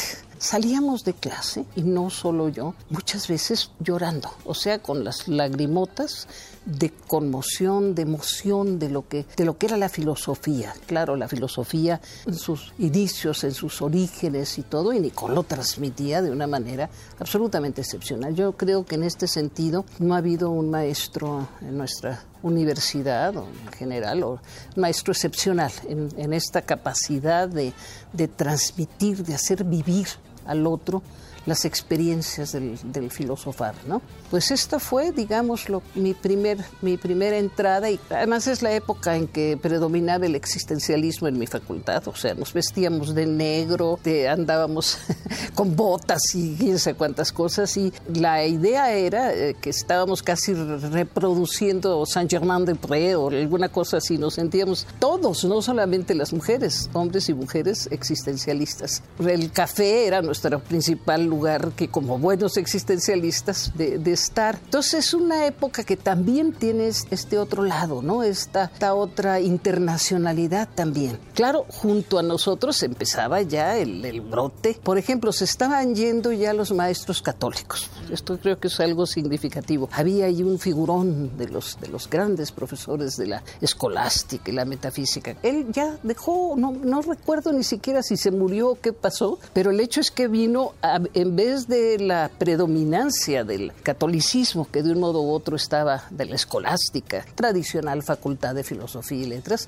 entró el marxismo. Entonces, nada, el, marxismo era la, lo dominante, sí, y el existencialismo, fíjense, las dos posibilidades. Había otras corrientes, eso es obvio, ¿no? Y en el caso de Nicole era, era otra cosa. Era sí la filosofía clásica, la filosofía por sus eh, fundamentos más eh, importantes y la propuesta de un cambio en la filosofía, que es lo que proponía Nicole, propone Nicole en toda su obra. Entonces, mi inquietud en aquellos tiempos era todavía de coqueteo. Me fascinaba Heidegger también. Como buena existencialista, pues tenía yo que estar con Heidegger y Sartre, ¿no? Cualquiera de las, de las dos grandes figuras del existencialismo. Y me atraía muchísimo irme a Alemania. Entonces estudié alemán. Había una profesora maravillosa del, del alemán.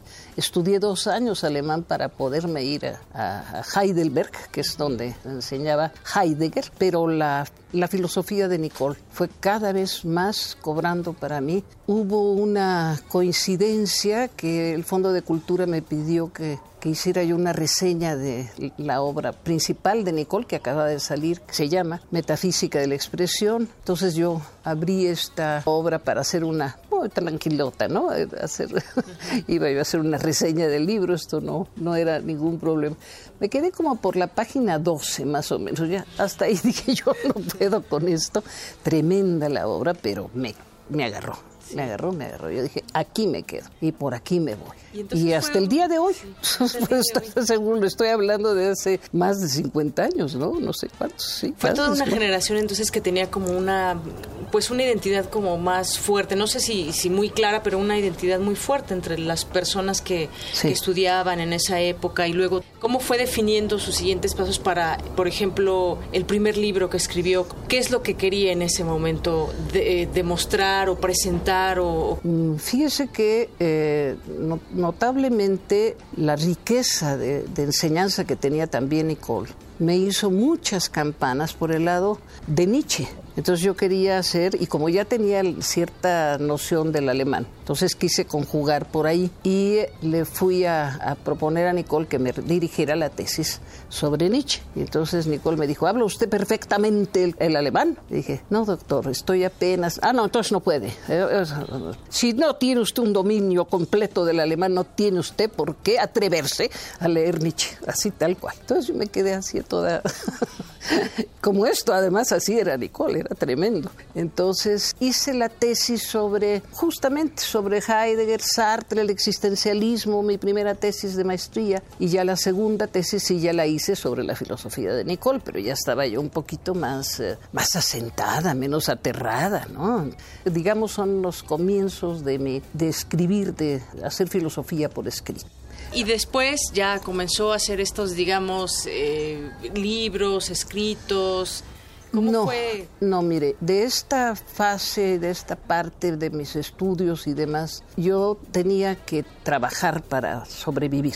Trabajé en revistas de publicidad, trabajé haciendo teatro guiñol, me iba yo a las comunidades indígenas, digo, algo tan eh, separado, ¿no? De lo que serían unos estudios de filosofía. Entonces hacía yo obritas de teatro guiñol para ir a la Tarahumara, en fin, íbamos y poníamos las obritas y esto era precioso, es una experiencia extraordinaria porque además empecé a trabajar en el Instituto Indigenista. Allí estuve cuatro años, o sea, casi, casi coincidiendo mis estudios de la carrera de la licenciatura con el, eh, mi trabajo en, en el indigenismo, así es que era una, algo bastante disparatado aparentemente, pero me fue muy formativo también. Entonces, pues anduve por aquí picoteando y por allá en distintos trabajos, pues me tenía yo que mantener. Y hasta que finalmente pues llega el momento en donde ya eh, he de entrar como profesor a la facultad. Pero yo entré a la facultad como ayudante de profesor. Ya había dado como ayudante de profesor clases en la prepa muchos años. Yo contaba también hace poco la, mi experiencia de la, de, la, de la preparatoria de San Ildefonso, que saliendo, saliendo de clases, ahí yo daba ética, fueron mis primeras clases saliendo de clases de, de, ética, pues descubrí que había por ahí una puerta bastante, pues una puerta corrientona, ¿no? Sin más, y que decía la Gran Tenochtitlan. Entonces, pues sí, abrí la puerta para ver la Gran Tenochtitlán y estaban apenas haciendo las primeras excavaciones ahí detrás del, palacio, ¿no? Donde están las ruinas de Tenochtitlán y ahí me fasciné también, pero era extraordinario. Yo creo que quienes tuvimos esa experiencia de ver cómo apenas aparecía, sí iba apareciendo la gran Tenochtitlán ahí detrás. Entonces yo creo que más que dar clases de filosofía y de ética en la prepa, yo me fasciné por estar, cada rato iba yo ahí a, donde estaban, estaban excavando apenas, no había prácticamente nada de lo que esto fue. O sea, como ve, pico por acá, pico por allá y al mismo tiempo pues voy llevando ya mi, mi propia ruta filosófica, termino mi licenciatura, termino mi maestría en, filosofía. Y después de esto pues empecé a dar clases ¿no? empecé yo di clases particulares durante muchos años y esto me fue muy formativo también. Y después pues ya entré a dar le digo mi primera clase fue como ayudante de profesor en la facultad como ayudante de profesor de Luis Villoro. Así así fue en la clase de, historia de la filosofía también del, del Renacimiento. Y cómo recuerda él también cómo recuerda Villoro como de mis mejores maestros, no solo y de los mejores maestros que tuvo la facultad, lo considero, yo lo considero la figura más eh, importante como mexicano, ¿no? aunque también Villoro eh, nació fuera de fuera de México. Esta es una de las razones por las que nunca fue director de la facultad o no podía ocupar cargos públicos por, porque era, no tenía acta de nacimiento como mexicano, a pesar de que era muy, mexicano. En fin, yo prácticamente tomé todos los cursos que daba Villoro. Tuve con él un vínculo muy, muy afectuoso, muy cariñoso, muy respetuoso. Además, eh, Villoro en una ocasión que le envié uno de mis libros, estaba en UNESCO. Entonces conoció mi libro sobre Freud, un libro que se llama Freud, el malestar en la moral. Entonces se lo envié, lo leyó y me, me, contesta una carta que es verdaderamente para mí inolvidable. Es una carta hermosa en donde habla de, de lo que a él le significó. Entonces hicimos allí un vínculo filosófico importante. Y desde siempre y hasta siempre nos, nos llevamos muy bien y lo considero una figura también formativa en mi propia, en mi propia vida.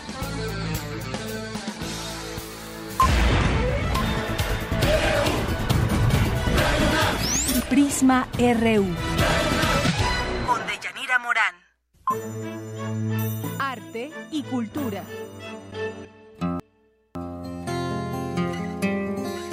El 10 de enero de 1998 murió José Alfredo Sendejas Pineda, mejor conocido como Santiago Papasquiaro, poeta mexicano, fundador del movimiento infrarrealista y autor de numerosos poemas, que fueron publicados después de su deceso.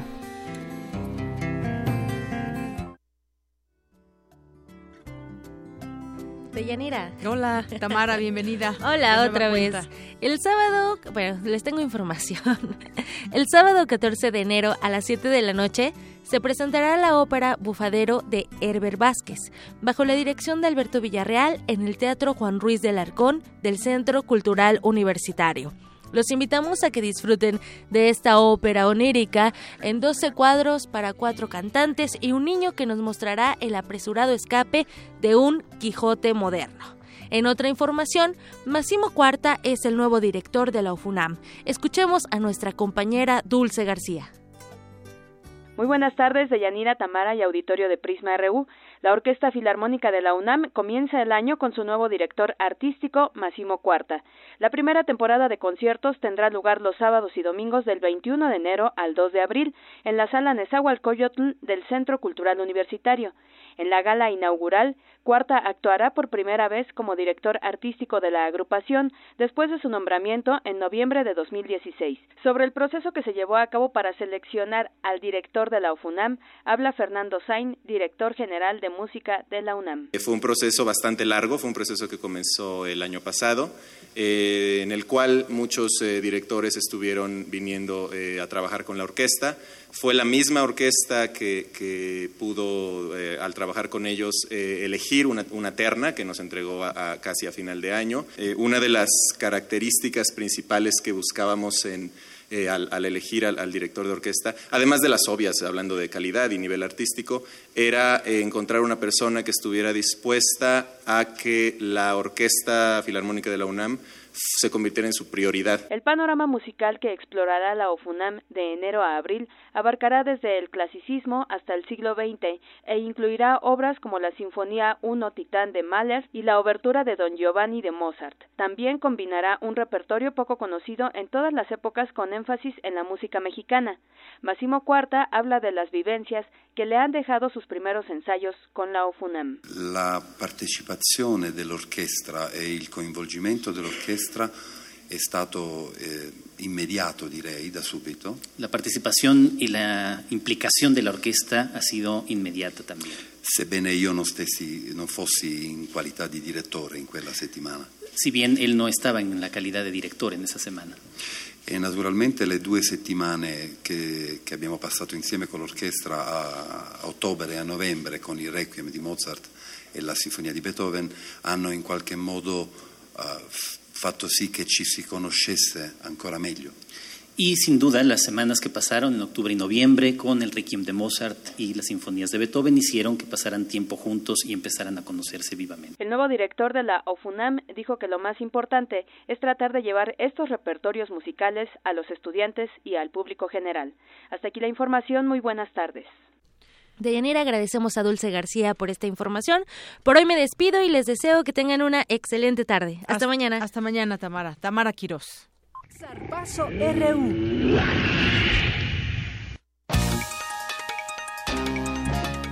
Y te damos la bienvenida, Eric Morales. Adelante. Muchas gracias, Deyanira. Nos vamos con más información deportiva porque la selección mexicana varonil sub-20 de hockey sobre hielo superó en tiempo extra seis anotaciones a cinco a Australia en el segundo partido del Mundial correspondiente a la División 2B que se realiza en Logroño, España, con lo que ahora tiene una marca de una victoria y una derrota.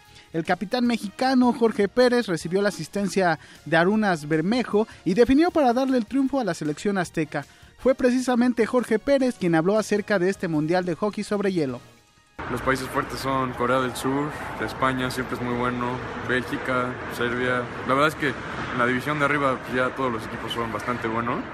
Este, y nosotros como acabamos de subir, este, se supone que teníamos que ser como el, el más débil, pero la verdad yo creo que llevamos un muy buen equipo y sí podemos sacar alguna medalla. Cabe destacar que de los 18 jugadores que integran la selección varonil sub-20 de hockey, 13 juegan en Estados Unidos o Canadá y el próximo rival de México es el anfitrión España y se llevará a cabo eh, hoy por la tarde para que posteriormente jueguen contra Corea el miércoles 11 mañana y cerrarán sus duelos del grupo ante Serbia el próximo viernes 13. En otra información, el pívot mexicano Gustavo Ayón quien milita en el equipo de básquetbol Real Madrid, fue designado mejor jugador de la decimosexta jornada de la Liga Endesa.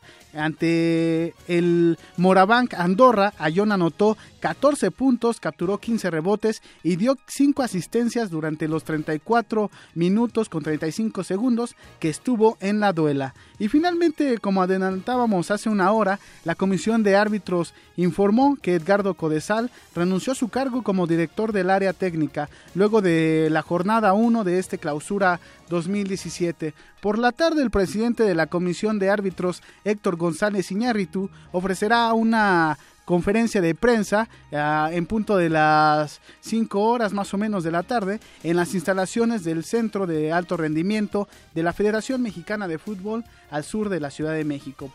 Eh, eh, mañana tendremos toda esta información porque pues es interesante, ¿no? Que después de todas las polémicas arbitrales que ha habido recientemente en el fútbol mexicano, pues la cabeza de una de las áreas más importantes del arbitraje mexicano pues ha renunciado a su cargo. Mañana, mañana tenemos toda la información de ella. claro que sí, claro que sí, Eric, muchas gracias.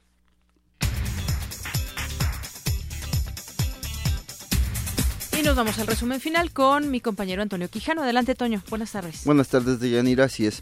El rector de la UNAM, Enrique Graue, designó a Ramón Peralta y Fabi como director del Centro de Estudios Mexicanos en Francia, mientras que René Ceseña Álvarez ocupará el cargo de secretario académico de la misma entidad. Este martes el dólar al menudeo alcanzó los 22 pesos a la venta, esto es 35 centavos más que el cierre del día anterior. En ventanillas de Citibanamex, la moneda verde se compra en 21.25 pesos. José Antonio Mit, secretario de Hacienda y Crédito Público, anunció que este martes enviará a todas las dependencias un oficio para conocer cómo aplicarán el ajuste en sueldos y salarios como parte del acuerdo para el fortalecimiento económico y la protección de la economía familiar. 9.265 policías estatales no aprobaron el control de confianza obligatorio, denunció la organización Causa en Común. Esta cifra representa el 7.5% de los 122.957 policías evaluados hasta el 30 de noviembre del año pasado. Veracruz, la Ciudad de México, Jalisco, Sinaloa y el Estado de México son las entidades con mayor número de elementos no aptos. Hasta aquí mi reporte de Yanira. Buenas tardes. Gracias, Toño. Muy buenas tardes. Y bueno, también hace unos momentos acaba de terminar una reunión entre eh, personas de la Procuraduría General de la República eh, que anuncian que regresarán recursos a Veracruz al gobernador Miguel Ángel Yunes. Ya ve que pues dejó en quiebra eh, Javier Duarte. Y también le informo que el juzgado segundo de lo penal dictó una sentencia de seis años y nueve meses de prisión contra el exgobernador de Aguascalientes, el panista Luis, Luis Armando Reynoso Femat, por los delitos de peculado y uso indebido del ejercicio público. Bueno, si eso le toca a Luis Armando Reynoso Femat, ¿cuánto debería tocarle a los Duarte, a Javier Duarte y a César Duarte y a Borge? Y nos, despedimos con Rebel Rebel a un año de la muerte de David Bowie. Yo soy de Yanira Morán, que tenga muy buena tarde, buen provecho, hasta mañana.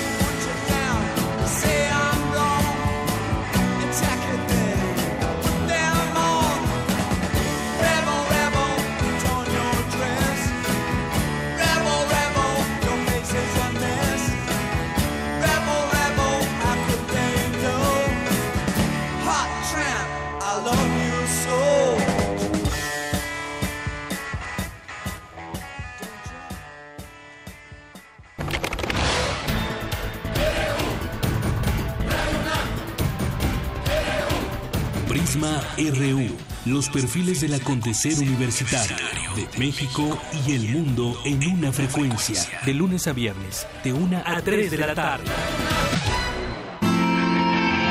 Radio UNAM, clásicamente informativa.